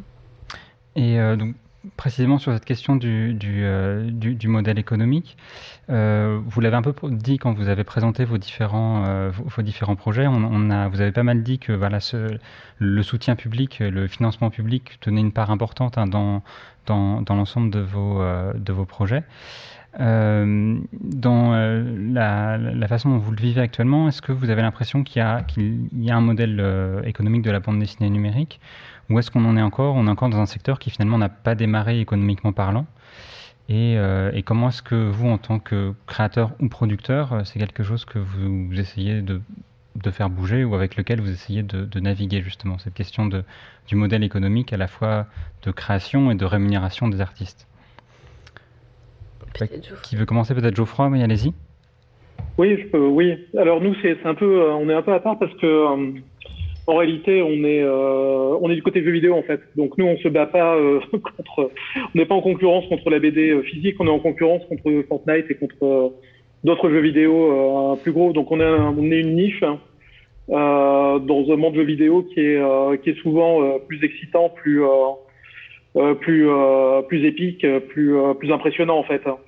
Donc voilà, je pense que je pourrais pas répondre à la question sur le côté de la BD numérique, sur le côté du jeu vidéo. Effectivement, les financements publics sont importants parce qu'on fait des, des projets qui sont quand même à forte valeur culturelle et artistique. Enfin, J'espère, on essaye en tout cas et ils auraient du mal à exister euh, dans, dans, cette concurrence-là euh, sans, sans et exister à un bon niveau sans une aide euh, sans une aide institutionnelle et publique effectivement. On aurait du mal à, être en compétition avec avec les gros jeux. Quoi. La, la, chose que ça fait en réalité, ces, financements, c'est que ça nous abaisse le, le nombre de, de, ventes nécessaires pour rentabiliser en fait finalement. Donc on peut se permettre de faire des choses plus expérimentales et plus niches, hein, où il faudrait qu'on qu'on fasse des, des jeux qui seraient plus grand public si on n'avait pas ces aides-là en réalité. Ou, on échouerait. On ne pourrait pas faire le suivant parce que euh, on n'aurait pas réussi à, récolter suffisamment de fonds pour pouvoir financer le, prochain projet. Et euh, alors, je crois que c'est Laurent tout à l'heure qui parlait justement d'une phase de recherche et développement, qu'on était encore dans ces, dans ces œuvres, euh, alors arrêt essai, recherche et développement, c'est pas exactement la même chose, mais qui en tout cas sont aussi plus dans l'expérimentation. Euh, Laurent, vous qui observez justement, qui côtoyez aussi des acteurs économiques de, ce secteur, qu'est-ce que vous en pensez de cette question du modèle économique? Alors, il y a, je vais répondre sur deux plans différents. Alors, sur le plan de, mon laboratoire, mon laboratoire, il est financé privé et public, plus privé que public, déjà. Il est plus financé par les éditeurs français mhm. euh, que, que, par le public, mais il est quand même soutenu par le public. Bon. Et sur le projet Divina, d'ailleurs, c'est le CNC aussi qui m'a financé, un petit peu. Et euh, donc, c'est vous qui m'avez donné l'idée, parce que quand j'ai vu les financements qui venaient vers euh, le, type de BD, je me suis dit, hmm, ça pourrait intéresser le CNC quand même. Donc, il y a aussi un peu, c'est du côté, ça se pose encore un peu du côté audiovisuel, plus que du côté du livre, ce genre de choses aujourd'hui, hein, quand même. Et en fait, euh, par contre, si on parle d'économie, de, de, marché, euh, ben, pour, ce, pour le projet Divina, j'ai récupéré quelques chiffres internationaux qui sont quand même assez intéressants. C'est-à-dire que quand on va aux US, le marché numérique, c'est 90 millions de dollars. Euh, donc là, le comics numérique, sur un marché global d'1,2 milliard de dollars. Donc c'est petit, quoi, c'est moins de 10%. Quand on va euh, en Corée, on est sur complètement autre chose. On est sur. Euh, alors l'année dernière, on était sur 900 millions de dollars, dix fois plus, pour le webtoon tout seul. Hmm. Donc on est sur du lourd là. Et le marché euh, coréen, c'est quasiment 100% numérique. Il n'y a, pas de webtoon papier évidemment. Puis il faut un peu, ils importaient un peu du manga, mais le webtoon a vraiment tout écrasé. Et quand on va au Japon, alors c'est encore autre chose. On a un marché du manga euh, de 2,5 milliards de dollars. On est sur du, très très très lourd. Et on a des choses intéressantes, c'est-à-dire que le, manga numérique a déjà dépassé le manga papier il y a mm. deux ans. Ça y est, le, ciseau est fait. Et euh, le manga numérique représente aujourd'hui 85% de la production numérique. C'est-à-dire qu'en en fait, il y a 15% d'EPUB, de, de, pardon, de, livres texte, et 85% de BD numérique, manga et qui est aussi en EPUB, mais euh, qui est qui, est pas du texte, qui est, de la bande dessinée. Donc c'est énorme, c'est du, très lourd. Donc le rêve qu'on devrait avoir en Europe, c'est de monter au moins au niveau de la Corée quand même. Et on en est loin. Alors quand on essaye d'avoir les chiffres français ou européens, déjà français c'est mieux qu'ailleurs, mais c'est vraiment pas grand-chose aujourd'hui. Vraiment, vraiment pas grand-chose. Et quand on a essayé de, de, de, pousser ce projet Dividend à un niveau européen, on a essayé de trouver des partenaires en hmm. Italie, il y, a une culture de la BD en hmm. Italie, en Allemagne et tout. Et ben on a trouvé personne intéressé sur la BD numérique, enfin BD. il y avait euh, personne, trop trop novateur, trop loin du marché, donc il y avait personne s'y intéressait réellement. Donc on a en France, on a Europe Comics, enfin qui, qui, qui couvre l'Europe sur de la BD euh, numérique euh, numérisée, mais c'est un des seuls exemples de, distributeurs de BD numériques qui, qui, poussent les feux en Europe, en mm, fait. Mm, mm. Donc euh, oui, il y, a du chemin. effectivement, les chiffres européens, quand on, enfin, ou en tout cas français, quand on essaye de les avoir, parce que c'est très difficile, on est plus autour de 1,5% du marché de la bande dessinée qui serait représenté par le, par le, secteur numérique. Donc on est dans quelque chose d'assez d'assez dérisoire euh, du point de vue de la totalité du, du marché de la bande dessinée. Euh, juste, pardon, pour répondre à la question du modèle économique. Euh, euh, oui, donc la, prochaine bande défilée, celle de la Horde du Contrevent, mmh. on, va, on va explorer aussi de ce point de vue-là. parce qu'on ne peut pas produire des œuvres qui coûtent cher et les distribuer gratuitement toute notre vie. Mmh. on va faire au moins comme le boulanger qui, qui, fait son pain et qui le vend. Quoi. Voilà, ça c'est un peu mon, mon, mon, mon horizon. Euh, on va explorer deux choses. La première, comme disait tout à l'heure Camille, c'est de commencer l'expérience en ligne, de pas du tout avoir besoin de télécharger quoi que ce soit, et de, créer une expérience freemium, c'est-à-dire qui commence gratuite. Par exemple, le premier chapitre, il y a 20 chapitres en tout. Donc le premier chapitre est complètement gratuit, accessible dans toutes les langues. Et au bout de ce premier chapitre, on peut ensuite décider de poursuivre la lecture ou pas. Moi, j'estime qu'au bout d'un chapitre de, lu, bah, soit on a envie de continuer, soit on n'a pas envie de continuer. Et ça me va très bien que les gens n'aient pas envie de continuer, mais je trouve qu'ils ont eu le droit au feuilletage euh, suffisant pour euh, savoir où ils s'embarquent. Et donc, au bout du premier chapitre, il y a à ce moment-là le prix. Euh, qui sera évidemment différent en fonction des territoires, en fonction des pouvoirs d'achat des gens, etc. etc. Euh, et, euh, et, et l'idée, c'est à travers le, le, le, prix qu'on fait payer pour une bande défilée, c'est de pouvoir en financer les celles d'après, en fait, mmh. et de pouvoir en faire d'autres. Et tu vas le déployer en application? Et ce sera déployé en application, mmh. en fait. Ce sera déployé en application parce que l'expérience applicative, d'un point de vue de l'artisanat, et euh, pour, déjà, il faut se, se, faire au bug. Si on peut avoir une expérience applicative, en fait, on a une expérience qui est complètement maîtrisée. on se rapproche beaucoup plus de, de, de, de quelque chose qu'on peut fine-tuner euh, jusque dans les moindres détails. Euh, mais c'est une expérience qu'on pourra commencer en ligne sur un, sur un, Ouais, voilà, sur un, sur un navigateur internet, chose qui n'était pas du tout possible avec Falena en 2016 quand c'est sorti en fait. Il, aurait fallu complètement concevoir le projet différemment. Aujourd'hui, la technologie euh, nous aide à. Enfin voilà, ça, rend ça possible. Et puis c'est ta réflexion sur le modèle économique qui fait que tu changes aussi euh, ton modèle de diffusion et de fabrication. C'est en ça, que c'est important de l'intégrer aussi dès le début. Exactement. Et d'ailleurs, le modèle économique, il vient même euh, comme modèle de financement, puisqu'on va commencer par évidemment une campagne de pré précommande, en fait, tout mmh. simplement, euh, où euh, il sera possible de préacheter l'œuvre à naître et en fait euh, de, sensibiliser les, lectrices et les lecteurs pour leur dire bah, si vous l'achetez un an à l'avance, en fait, c'est comme quand vous vous abonnez à un journal, vous abondez le projet mmh, mmh. avec votre capacité d'achat et en fait, ça ne vous coûte pas plus cher que si vous l'achetez dans un an, mais en fait, si vous, c'est comme, voilà, si, vous êtes très nombreux à le faire, bah, en fait, ça finance l'œuvre et ça la rend euh, d'une certaine manière indépendante. C'est une mécanique jeu vidéo en fait aussi. Oui, oui, c'est le crowdfunding, c'est le financement participatif, c'est le financement comme disent nos cousins québécois. Oui, qui est aussi un modèle qui effectivement fonctionne pas mal depuis, euh, depuis, depuis ces dernières années. Oui. Alors, est-ce que, euh, parce que là, à vous entendre dire que vous, justement vous évoluez dans votre modèle économique hein, pour l'œuvre suivante, est-ce que ça veut dire que pour vous, et le modèle qu'on avait pu avoir jusqu'à présent d'acteurs de l'audiovisuel, euh, Arte, euh, France Télévisions, le CNC, qui sont effectivement des acteurs publics, euh, le modèle où ces acteurs vont financer des œuvres qui vont ensuite être distribuées gratuitement, est-ce que c'est un modèle qui, du coup, est bon pour la phase expérimentale, mais qui à terme tendrait plutôt à disparaître ou Pardon, je, En, fait, le, là où il y a eu un petit quiproquo avec Arte et France Télévisions, mhm c'est que ça les intéressait l'exploration, mais pas la standardisation. D'accord, ça c'est important, je pense. tout simplement. Donc en fait, faire une fois Falena, ça allait. Euh, et malheureusement, par exemple, déployer une collection et d'en faire une par an, y compris en faisant tourner les sociétés de production, les auteurs, les histoires, les styles graphiques, les musiciens, les artistes, etc. Mais juste de donner à, cette, à ce format une pérennité dans le temps, les a jamais intéressés.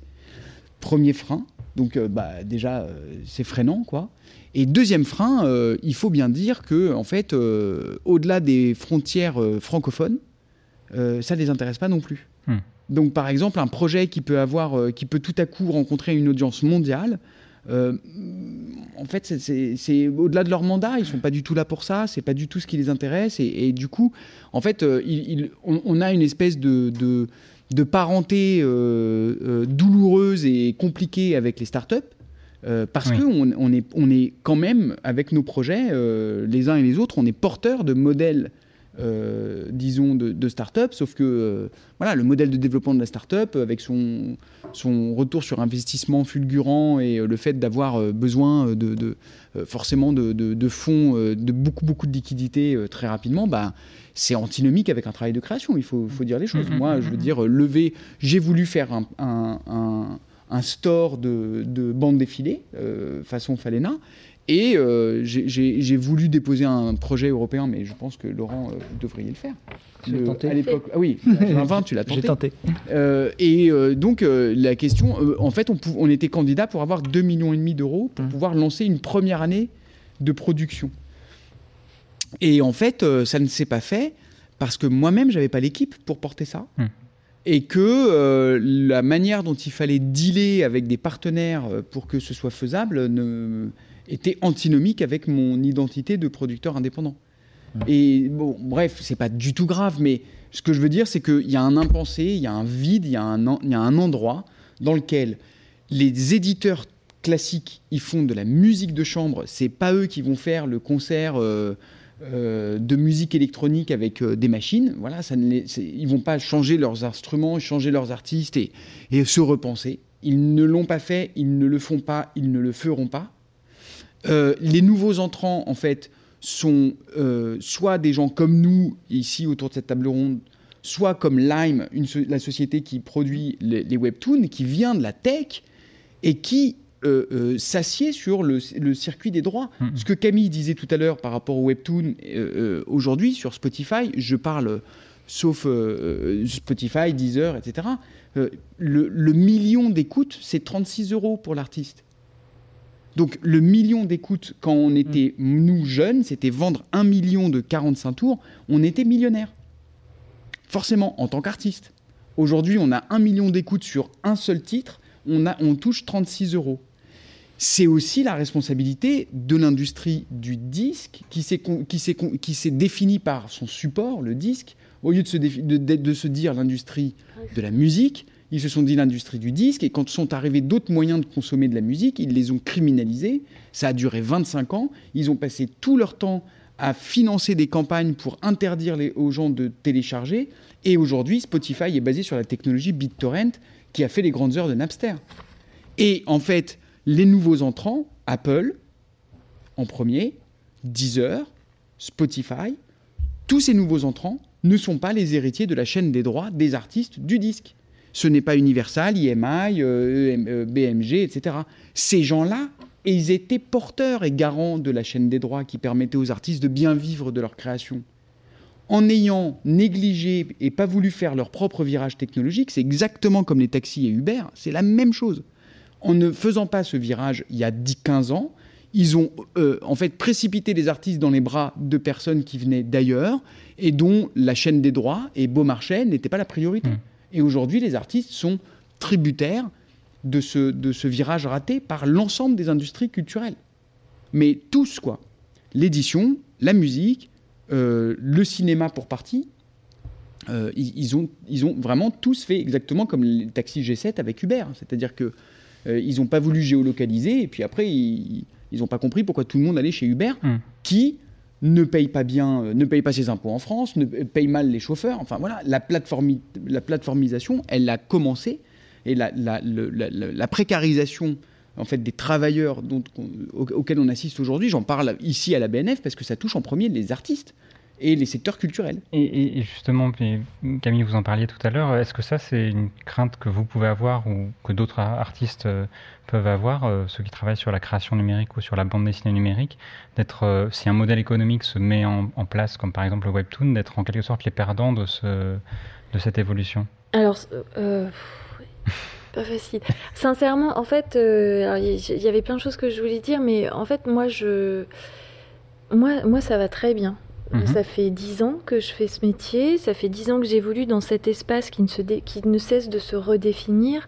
Et, et, j'apporterai une nuance dans ce que tu disais, Pierre, parce que typiquement avec Arte, la relation, ou avec Été, on a créé un feuilleton sur Instagram.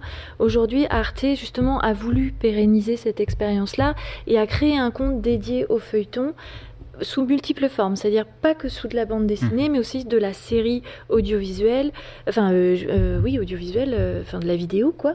mais ils vont aussi faire des, bandes dessinées qui vont être diffusées et ils ont créé un seul compte sur lequel tu vas avoir plusieurs séries. Donc pour moi, c'est un travail. Je suis, enfin je trouve ça super qu'il y ait cette volonté de se dire bah voilà, on prend un compte sur lequel on diffuse plusieurs œuvres de plusieurs boîtes de prod, de plusieurs autrices, etc. Euh, et, moi, en fait, ça va très bien parce que, en fait, contrairement à des auteurs de bande dessinée, parce que moi, je suis pas, je considère pas mm. que je suis autrice de bande dessinée numérique. Ça fait partie des choses que je fais, mais je fais pas que ça. Euh, contrairement à eux qui travaillent pendant deux ans à écrire avec, euh, je sais pas, je sais pas, 3000 euros, 4000 euros, si la, la, maison d'édition leur a donné des sous. Moi, il y a plein d'étapes de financement où, grâce à, une logique de préfinancement, c'est-à-dire ce que j'appelle le préfinancement, c'est-à-dire le CNC, des fonds d'aide publique en région, etc., qui font qu'en fait j'ai des aides à l'écriture, en développement.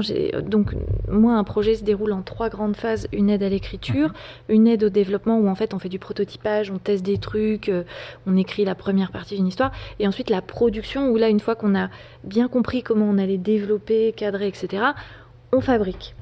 Et à chaque étape, il y a des financements. Donc moi, je bénéficie de préfinancements qui font qu'en fait, même si l'œuvre, quand elle est diffusée, ne génère pas de droits, c'est-à-dire que quand je, par exemple, été diffusé sur Instagram, Instagram n'est pas reconnu comme un diffuseur, donc j'ai aucun droit. Mais c'est pas grave. Enfin, je sais que c'est pas bien de dire ça, mais enfin, je veux dire, bien sûr qu'à terme. modèle, quoi. Ben voilà, c'est-à-dire qu'aujourd'hui, moi, je vais dans des endroits où c'est pas dédié à ça, mm. donc j'assume complètement que la diffusion de ça ne génère pas de droit. Euh, après, Panama Albron, euh, la SCAM reconnaît ces œuvres-là et je touche des droits, mais c'est peanuts par rapport à la télévision. Euh, parce que le numérique, malheureusement, est, est toujours sous-estimé, dévoyé, alors que par exemple, Panama Albron, et c'est ça où moi, quand j'entends qu'il y a le, marché n'est pas là, et, je rejoins Pierre, c'est pas vrai. Panama Albron, c'est 55 000 lecteurs, hmm. lectrices. La BD papier en fait 7 à 8 000. Donc je suis désolée. Il y en a, enfin, et c'est 45 minutes en continu. il y a 25% de l'audience qui a lu tout le récit en une seule fois. Hmm. Donc 45 hmm, minutes sur un téléphone, d'un seul coup les gens, il n'y a pas de problème, ils sont là en fait. C'est juste qu'il faut leur proposer des choses. Et les chaînes de télé, euh, enfin Arte, typiquement quand euh, on leur a proposé été, ils n'avaient jamais fait ça. Ils s'étaient même pas dit qu'ils feraient un truc sur Instagram. Donc en fait, il y a juste un moment où il faut oser proposer. Et moi, c'est en ça que je dis que moi ça va et je suis pas inquiète. Puis de toute façon, si j'étais inquiète, j'arrêterais de faire ce métier parce que comme je sais jamais ce que je vais faire dans six mois, sinon je vais, faire une syncope. Donc il vaut mieux que j'accepte d'évoluer toujours dans ce monde qui évolue, qui se redéfinit, et soi-même il faut se redéfinir en fait, c'est mm, tout. Il mm, mm. faut accepter que ce que l'on fait peut disparaître. Il y a des trucs que j'ai fait qui étaient en ligne en 2014 qui ne sont plus en ligne aujourd'hui et qui disparaissent parce que euh, obsolescence technique, obsolescence des, diffusions aussi, c'est-à-dire une chaîne de télé s'engage sur 3, 5, 7 ans et après c'est fini. Bon ben voilà, mais, mais en fait c'est pas grave qu'il y ait des choses qui disparaissent. Hein. Euh. Enfin, bon, c'est la BNF qui veut faire Mais je veux dire, on, est, on, a le droit à l'oubli aussi. Hein. Il, y a, il, y a, des choses qui peuvent nous traverser et disparaître ensuite. Donc, enfin, bon, bref, voilà. Donc, ça fait plein de choses euh, très différentes que j'ai dites. Mais non, je suis pas inquiète. Moi, ça va. Je voulais juste rajouter un petit détail sur ce qu'a dit Pierre tout à l'heure en disant que euh, les éditeurs suivent pas. On voit quand même que des plateformes comme Delcourt ou Isneo, euh, c'est des plateformes françaises qui tentent, qui innovent euh, sur des, en effet sur des produits qui ont eu du succès ailleurs, euh, mais c'est là où ils sont sûrs de trouver un public rapidement. Et du coup, on n'a pas encore de grosses plateformes euh, japonaises ou, coréennes. On a, Line n'est pas encore installé mm. complètement en France. Il n'a pas encore tout écrasé. Parce que Line, demain, ça pourrait être le Spotify de, la bande dessinée. Et, il n'a pas encore tout écrasé. Donc, il y a encore de l'espoir. Il, y a encore, il y a quand même des boîtes qui, qui poussent. Non, non, mais bien sûr. Mais je, je disais juste. Je disais juste que les pionniers et les gestionnaires mm. coexistent. Mm. Qu'aujourd'hui, les grands euh, mastodontes de la culture sont gérés par des gestionnaires. Mm. Ce pas des gens qui ont fondé les boîtes. Walt Disney, on en parle. C'est vraiment Walt Disney, il, est, devenu clochard. Et il était le seul à croire dans le film d'animation. Euh, je veux dire, il a, il a mangé des épluchures de patates. Et voilà, il a une, sa vie ressemble beaucoup plus à la vie des auteurs d'aujourd'hui, mm. où, nos vies à nous ressemblent à celles de Walt Disney à ses débuts, beaucoup plus qu'au au type dont j'ignore le nom, qui gère aujourd'hui son empire.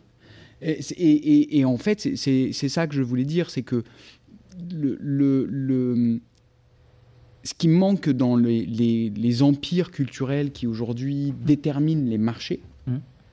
euh, c'est pas tant euh, des visions que des gens en fait qui ont, qui ont créé, qui ont fondé. Et, je trouve que, enfin voilà, moi pour avoir été en dialogue avec énormément de personnes responsables, très haut niveau, dans plein d'industries de la culture, tout confondu, et je veux jeter la pierre à personne, mais c'est des gens qui ont fait des grandes écoles et qui gèrent du commerce. Mm.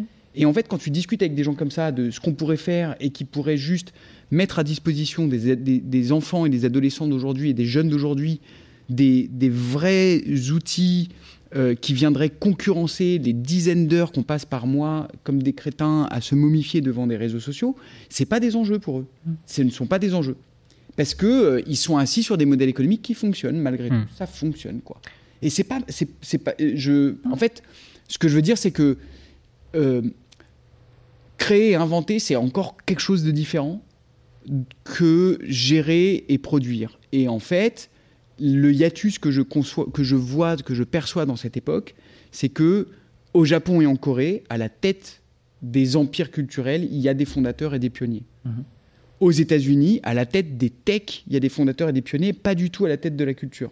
Les, gros empires culturels sont quand même gérés par des héritiers ou par euh, des gestionnaires. Et mine de rien, je ne sais pas si des chercheurs s'intéressent à ça, mais la manière dont on pilote des industries culturelles, bonjour l'oxymore, mais la manière dont on pilote des industries culturelles dans leur virage technologique, mm, mm pour réinventer des usages en conservant les médias, mmh. la, bande dessinée, la lecture. Voilà, encore une fois, l'industrie du livre, c'est pas l'industrie de la lecture. C'est bien dommage. Parce que si les gens œuvraient pour la lecture, bah, en fait, ce serait. On est bien en termes de lecture aujourd'hui dans le monde. En termes de livres, moins. Mais en termes de lecture, on est bien. Donc, euh, je, voilà. après, peut-être que c'est trop stratosphérique de, de, dire ça, mais je pense que c'est au cœur de notre sujet, en fait. Et que derrière les discussions qu'on a, nous, il y a effectivement 66% des auteurs de BD qui ont un deuxième job et qui sont sous le seuil de pauvreté aujourd'hui en France, alors qu'on est le premier marché européen de la bande mm, mm, dessinée. Mm, et, du coup, euh, c'est pas simplement un problème de des clauses dans les contrats euh, et des redistributions et des éditeurs et des relations entre les éditeurs et les auteurs. C'est un problème de qu'est-ce que fait un auteur quand il a une palette graphique, Photoshop, plein d'idées et le monde entier de l'autre côté de son écran.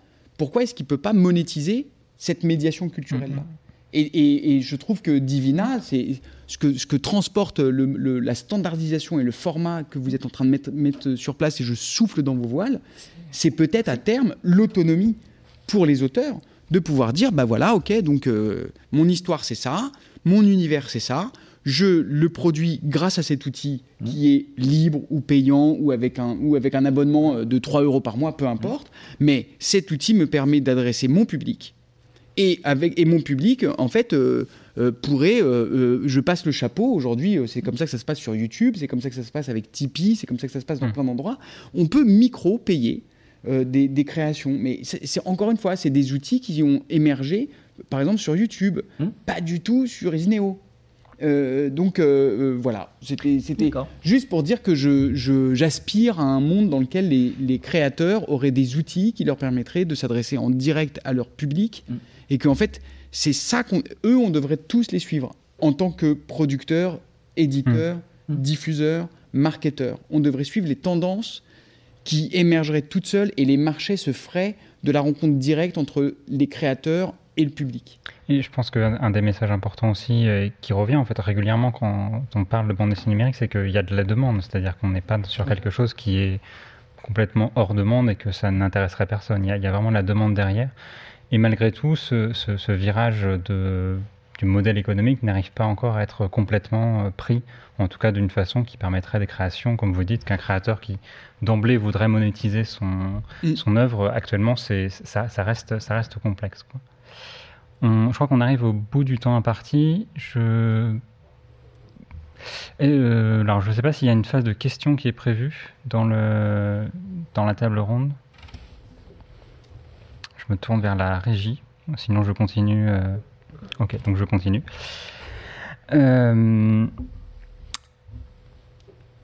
alors, bah pour, euh, pour rester un petit peu sur cette question du, modèle économique et peut-être revenir aussi vers, vers, vers, Geoffroy, le, fonctionnement que vous avez en, termes de, de, studio de production, moi ça m'intéresse de savoir un petit peu justement comment est-ce qu'au sein d'un studio on arrive à faire cohabiter des, euh, des, des, acteurs différents qui vont aboutir à, un récit numérique.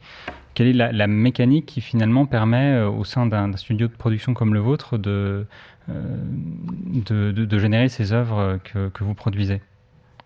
Dans la relation Là, Oui, pardon. Là, encore une fois, on est, on est assez proche de la bande dessinée parce que chez Novabox, en tout cas, on fonctionne avec un auteur, c'est souvent moi et un illustrateur, Nicolas Fouquet, qui m'en associé. Euh, qui va éventuellement travailler avec d'autres artistes sur les aspects visuels parce que euh, il y a quand même beaucoup d'images qui sont produites sur chacun de nos jeux. Donc ça, c'est pour les aspects créatifs. On travaille aussi avec des musiciens pour mhm. mettre en musique euh, le, les, les, récits. Et de l'autre côté, il y a l'aspect technique qui est, évidemment important, évidemment assez high-tech, parce qu'on parle de, jeux vidéo, les, joueurs s'attendent à avoir quelque chose qui fonctionne bien, qui est rapide, qui n'a pas de ralentissement, qui a une euh, fidélité visuelle et, sonore qui est, très très bonne. Mais c'est finalement pas si éloigné de, euh, des autres industries culturelles.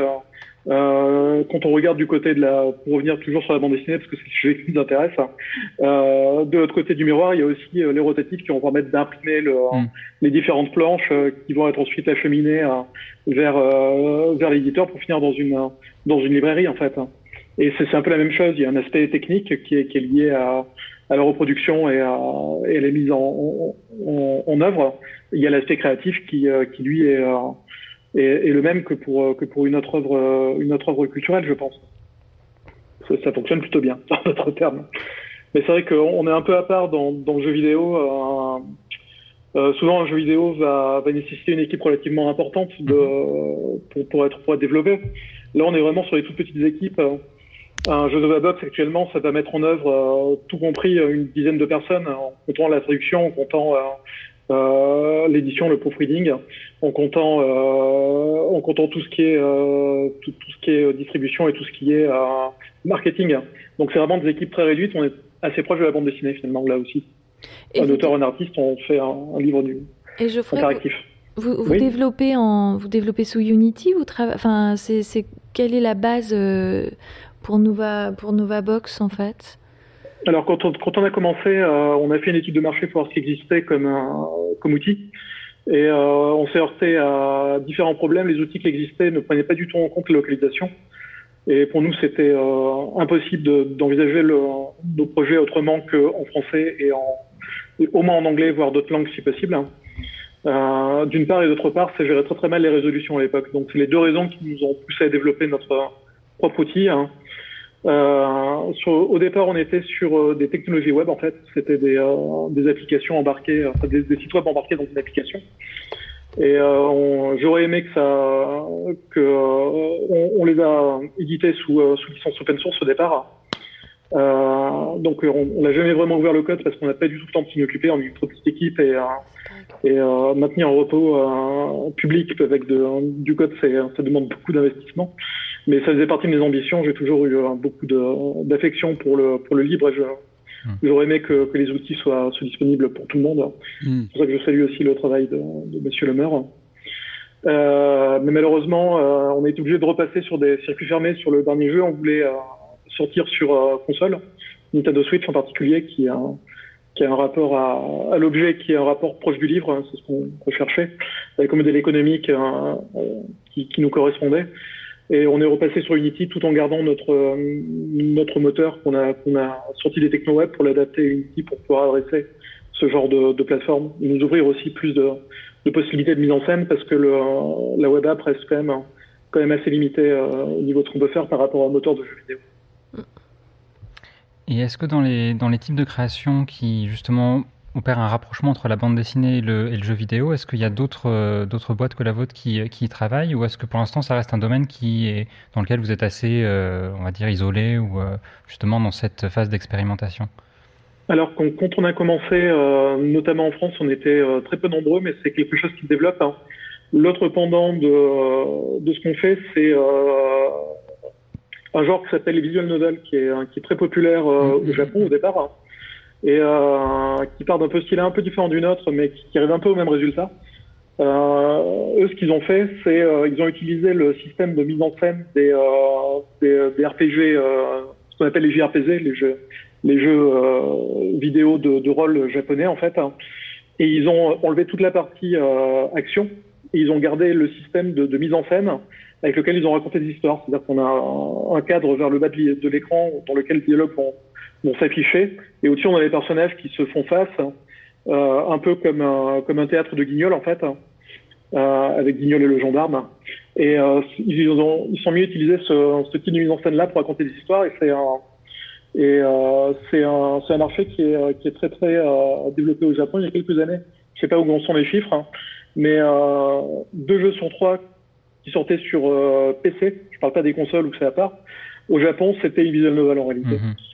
Euh, nous, on s'est inspiré de ça, mais on voulait se, rapprocher de la bande dessinée européenne, qui, est notre, ADN en fait, Donc le, premier jeu qu'on a fait avait effectivement ce, système d'affichage vers le bas de l'écran de, des, textes et des dialogues.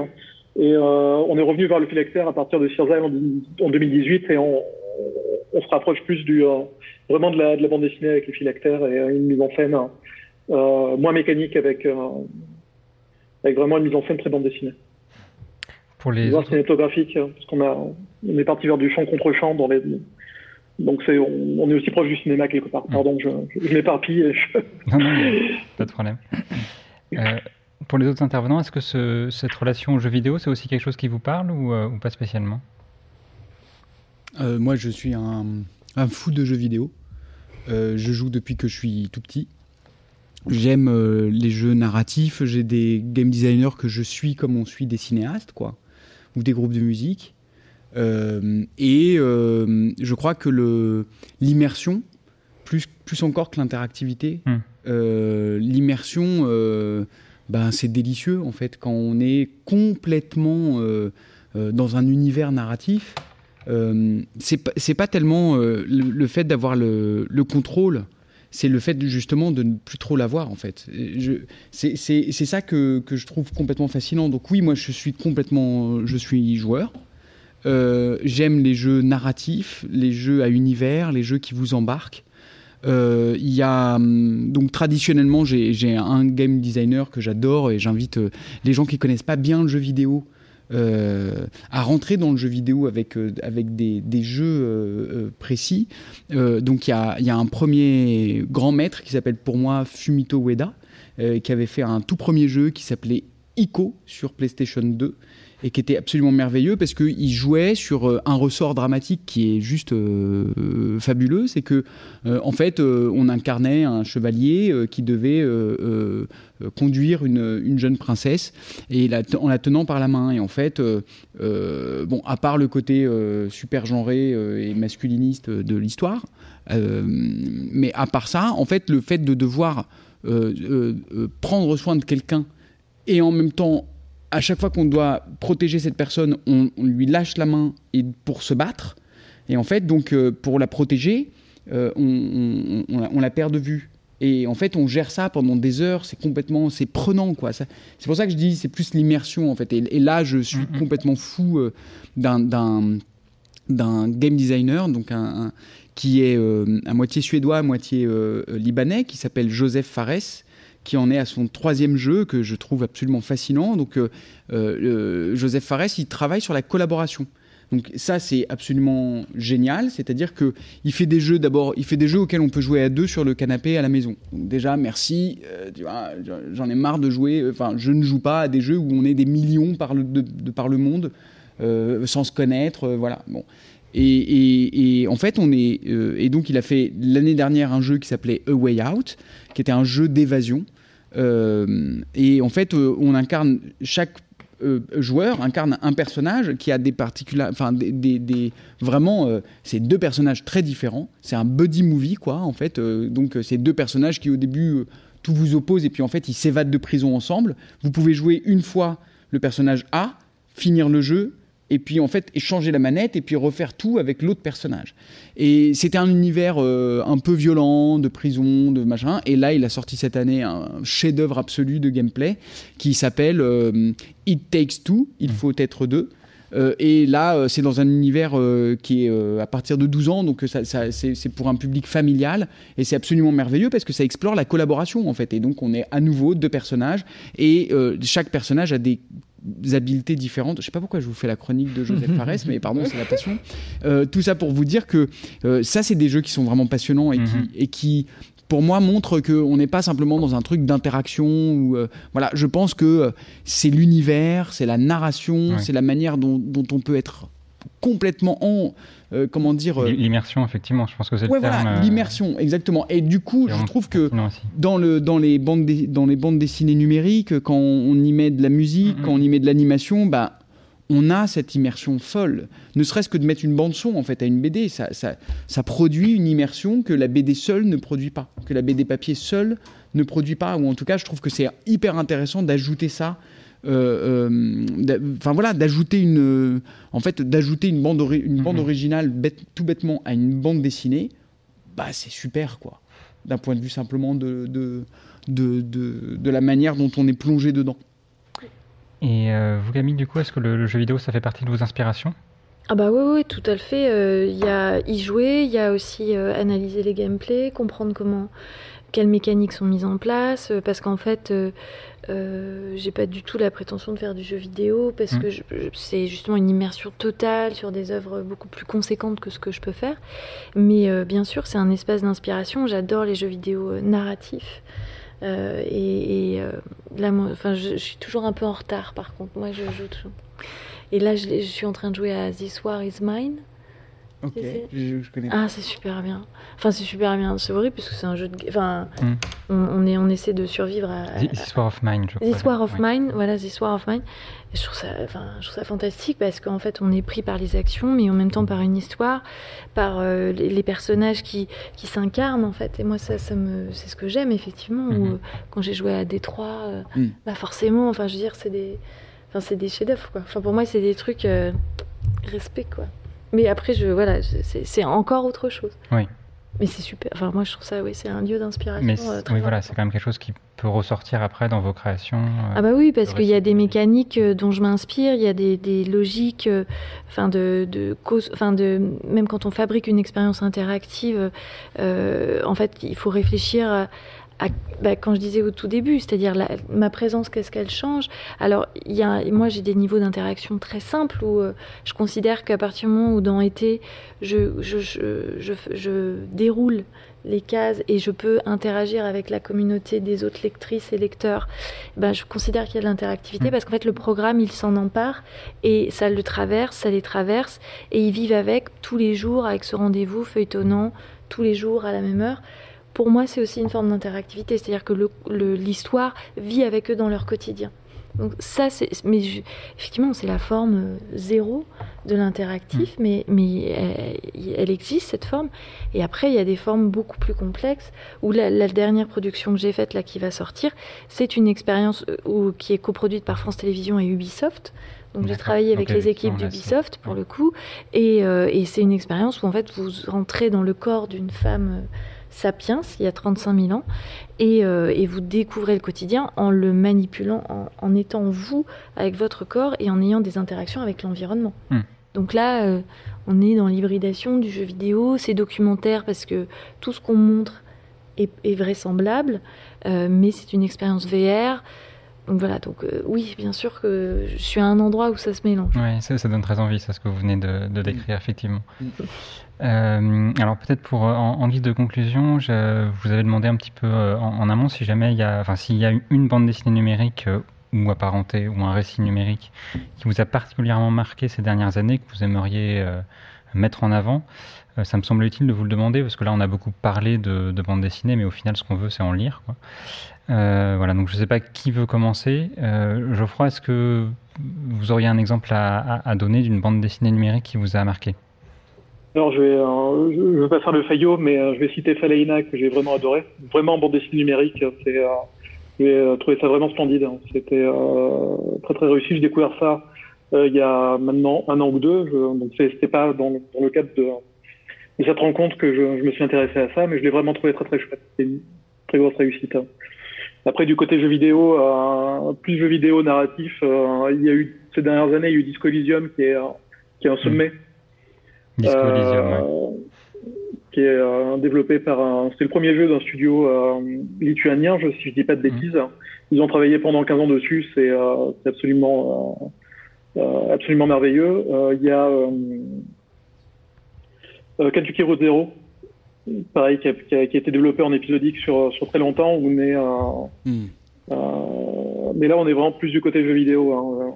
Et ça, c'est pareil, c'est euh, extraordinaire. Hein. c'est le, le, jeu que j'aimerais faire quand, quand, je serai grand, quelque part. Euh, C'était vraiment très, très chouette. Hein.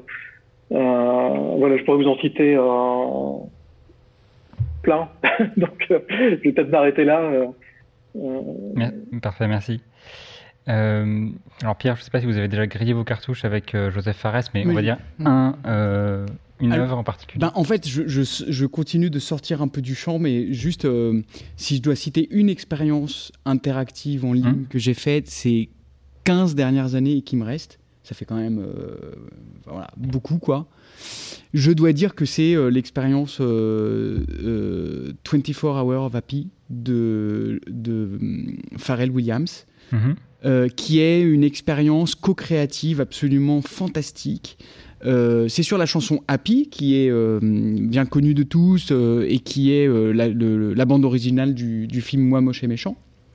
Et en fait, c'est un studio parisien qui avait cette idée, qui connaissait Woodkid, qui connaissait Pharrell Williams, et ce qui est magique dans le monde d'aujourd'hui, c'est qu'il n'y a pas eu euh, de, En fait, euh, ils ont dit à Woodkid, dit à Pharrell Williams qu'on a un super concept et on pense que ça irait trop bien avec lui.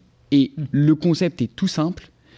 C'est une expérience qui vous donne. Vous voyez la modalité repeat one dans, de, répéter la même chanson en boucle? Mm. Bon, bah là, ils lui ont donné une espèce de d'écrin sublime. Et en fait, c'est 360 fois la même chanson dans les rues de Los Angeles pendant 24 heures. Oh avec 360 personnes ou groupes de personnes dans Los Angeles en temps réel qui exécutent une chorégraphie de Happy. Et toutes les heures, Pharrell Williams revient. Et en fait, c'est comme c'est monté comme un plan séquence. C'est pas un plan séquence absolu, mais c'est monté comme un plan séquence. Et on ne s'en lasse pas. Et c'est une diversité gigantesque et ça montre la pluralité de la société. Mmh. Et surtout, ce qui est merveilleux, je trouve, c'est de montrer comment un, une. Enfin voilà, moi c'est un des trucs qui m'intéresse le plus, la co-création, le bien commun culturel. Voilà, une chanson populaire elle peut être appropriée. Et en fait, les gens, la manière dont ils dansent, la manière dont ils se coiffent, la manière dont ils s'habillent, la manière dont ils interagissent les uns avec les autres, il y a 360 versions différentes de la même chanson. Et je trouve que ça raconte l'époque. Et enfin voilà, si je devais partager une expérience euh, qui est encore en ligne, qui est absolument merveilleuse euh, et qui est euh, qui pour moi marque le, de façon super patrimoniale des expériences numériques, je dirais 24 Hours of Happy. Eh, parfait, merci. Alors, c'est intéressant, en général, dans ces, dans ces conférences sur la bande dessinée numérique, on finit toujours en parlant d'autre chose ah que la bah bande dessinée numérique. C'est assez systématique. Euh, Laurent, euh, un partage ah bah, Je suis obligé de, de, citer quand même euh, Bravery, qui est le premier Divina qui a jamais été fait. Donc, l'histoire, c'est que on cherchait un démonstrateur pour ce format en, en devenir. Et Pika, qui est la, la, filiale manga de, de Hachette, a dit Banco. Ils ont demandé à un de leurs euh, auteurs, euh, Johan Le School, de travailler là-dessus. Et euh, on a travaillé avec un de nos membres, Qualia, qui faisait un outil auteur. Donc ils se sont mis ensemble et c'est comme ça qu'ils ont travaillé sur un manga numérique, donc défilement horizontal droite à gauche, et donc qui est maintenant sur le site de Pika mm. et qu'on peut télécharger aussi, et qui est jouable aussi bien sur le web que dans un outil de lecture générique sur PC et bientôt sur les outils mobiles euh, qu'on fait en open source également. Mm. Donc, euh, euh, c'est un, un, démonstrateur, des, capacités de, du système. Parfait, donc Bravery, c'est ça le. Voilà, avec donc c'est du défilé, ça ressemble un peu à du webtoon mais à l'horizontale, et des petits des, des petits des petites vidéos au milieu pour pour faire un petit peu d'animation, des, des transitions entre images, enfin voilà. Parfait, merci. Camille, pour terminer bah Moi, je vais terminer avec l'histoire d'une jeune fille qui s'appelle Florence. C'est une application euh, qui est sortie il y a, je crois, 2-3 ans. Euh, c'est plutôt récent, mais euh, en fait, ça m'avait marqué parce que c'était extrêmement simple. Et c'était un récit qui est typiquement avec des interactions très simples, mais dans, cette, dans une répétition des gestes qui petit à petit crée une poésie. Et je trouvais que bah, c'est un endroit justement très intéressant pour la bande dessinée d'aller vers ces récits animés avec des interactions et puis un déroulé, une progression sur un temps donné limité. Euh, euh, et c'est une appli à télécharger sur les stores, mais je crois que c'est payant. Hmm. Je crois effectivement Florence. le, Florence. Hmm. Hmm. Parfait. On va s'arrêter là. Je, vais remercier les, les quatre euh, intervenants, donc Camille, Laurent, Pierre et Geoffroy, pour cette discussion. Merci, merci, merci. beaucoup, Julie. Merci à vous. Vous venez d'écouter un podcast de la Bibliothèque nationale de France. Retrouvez les conférences, rencontres et créations de la BNF sur toutes les plateformes de podcast ainsi que sur le site bnf.fr.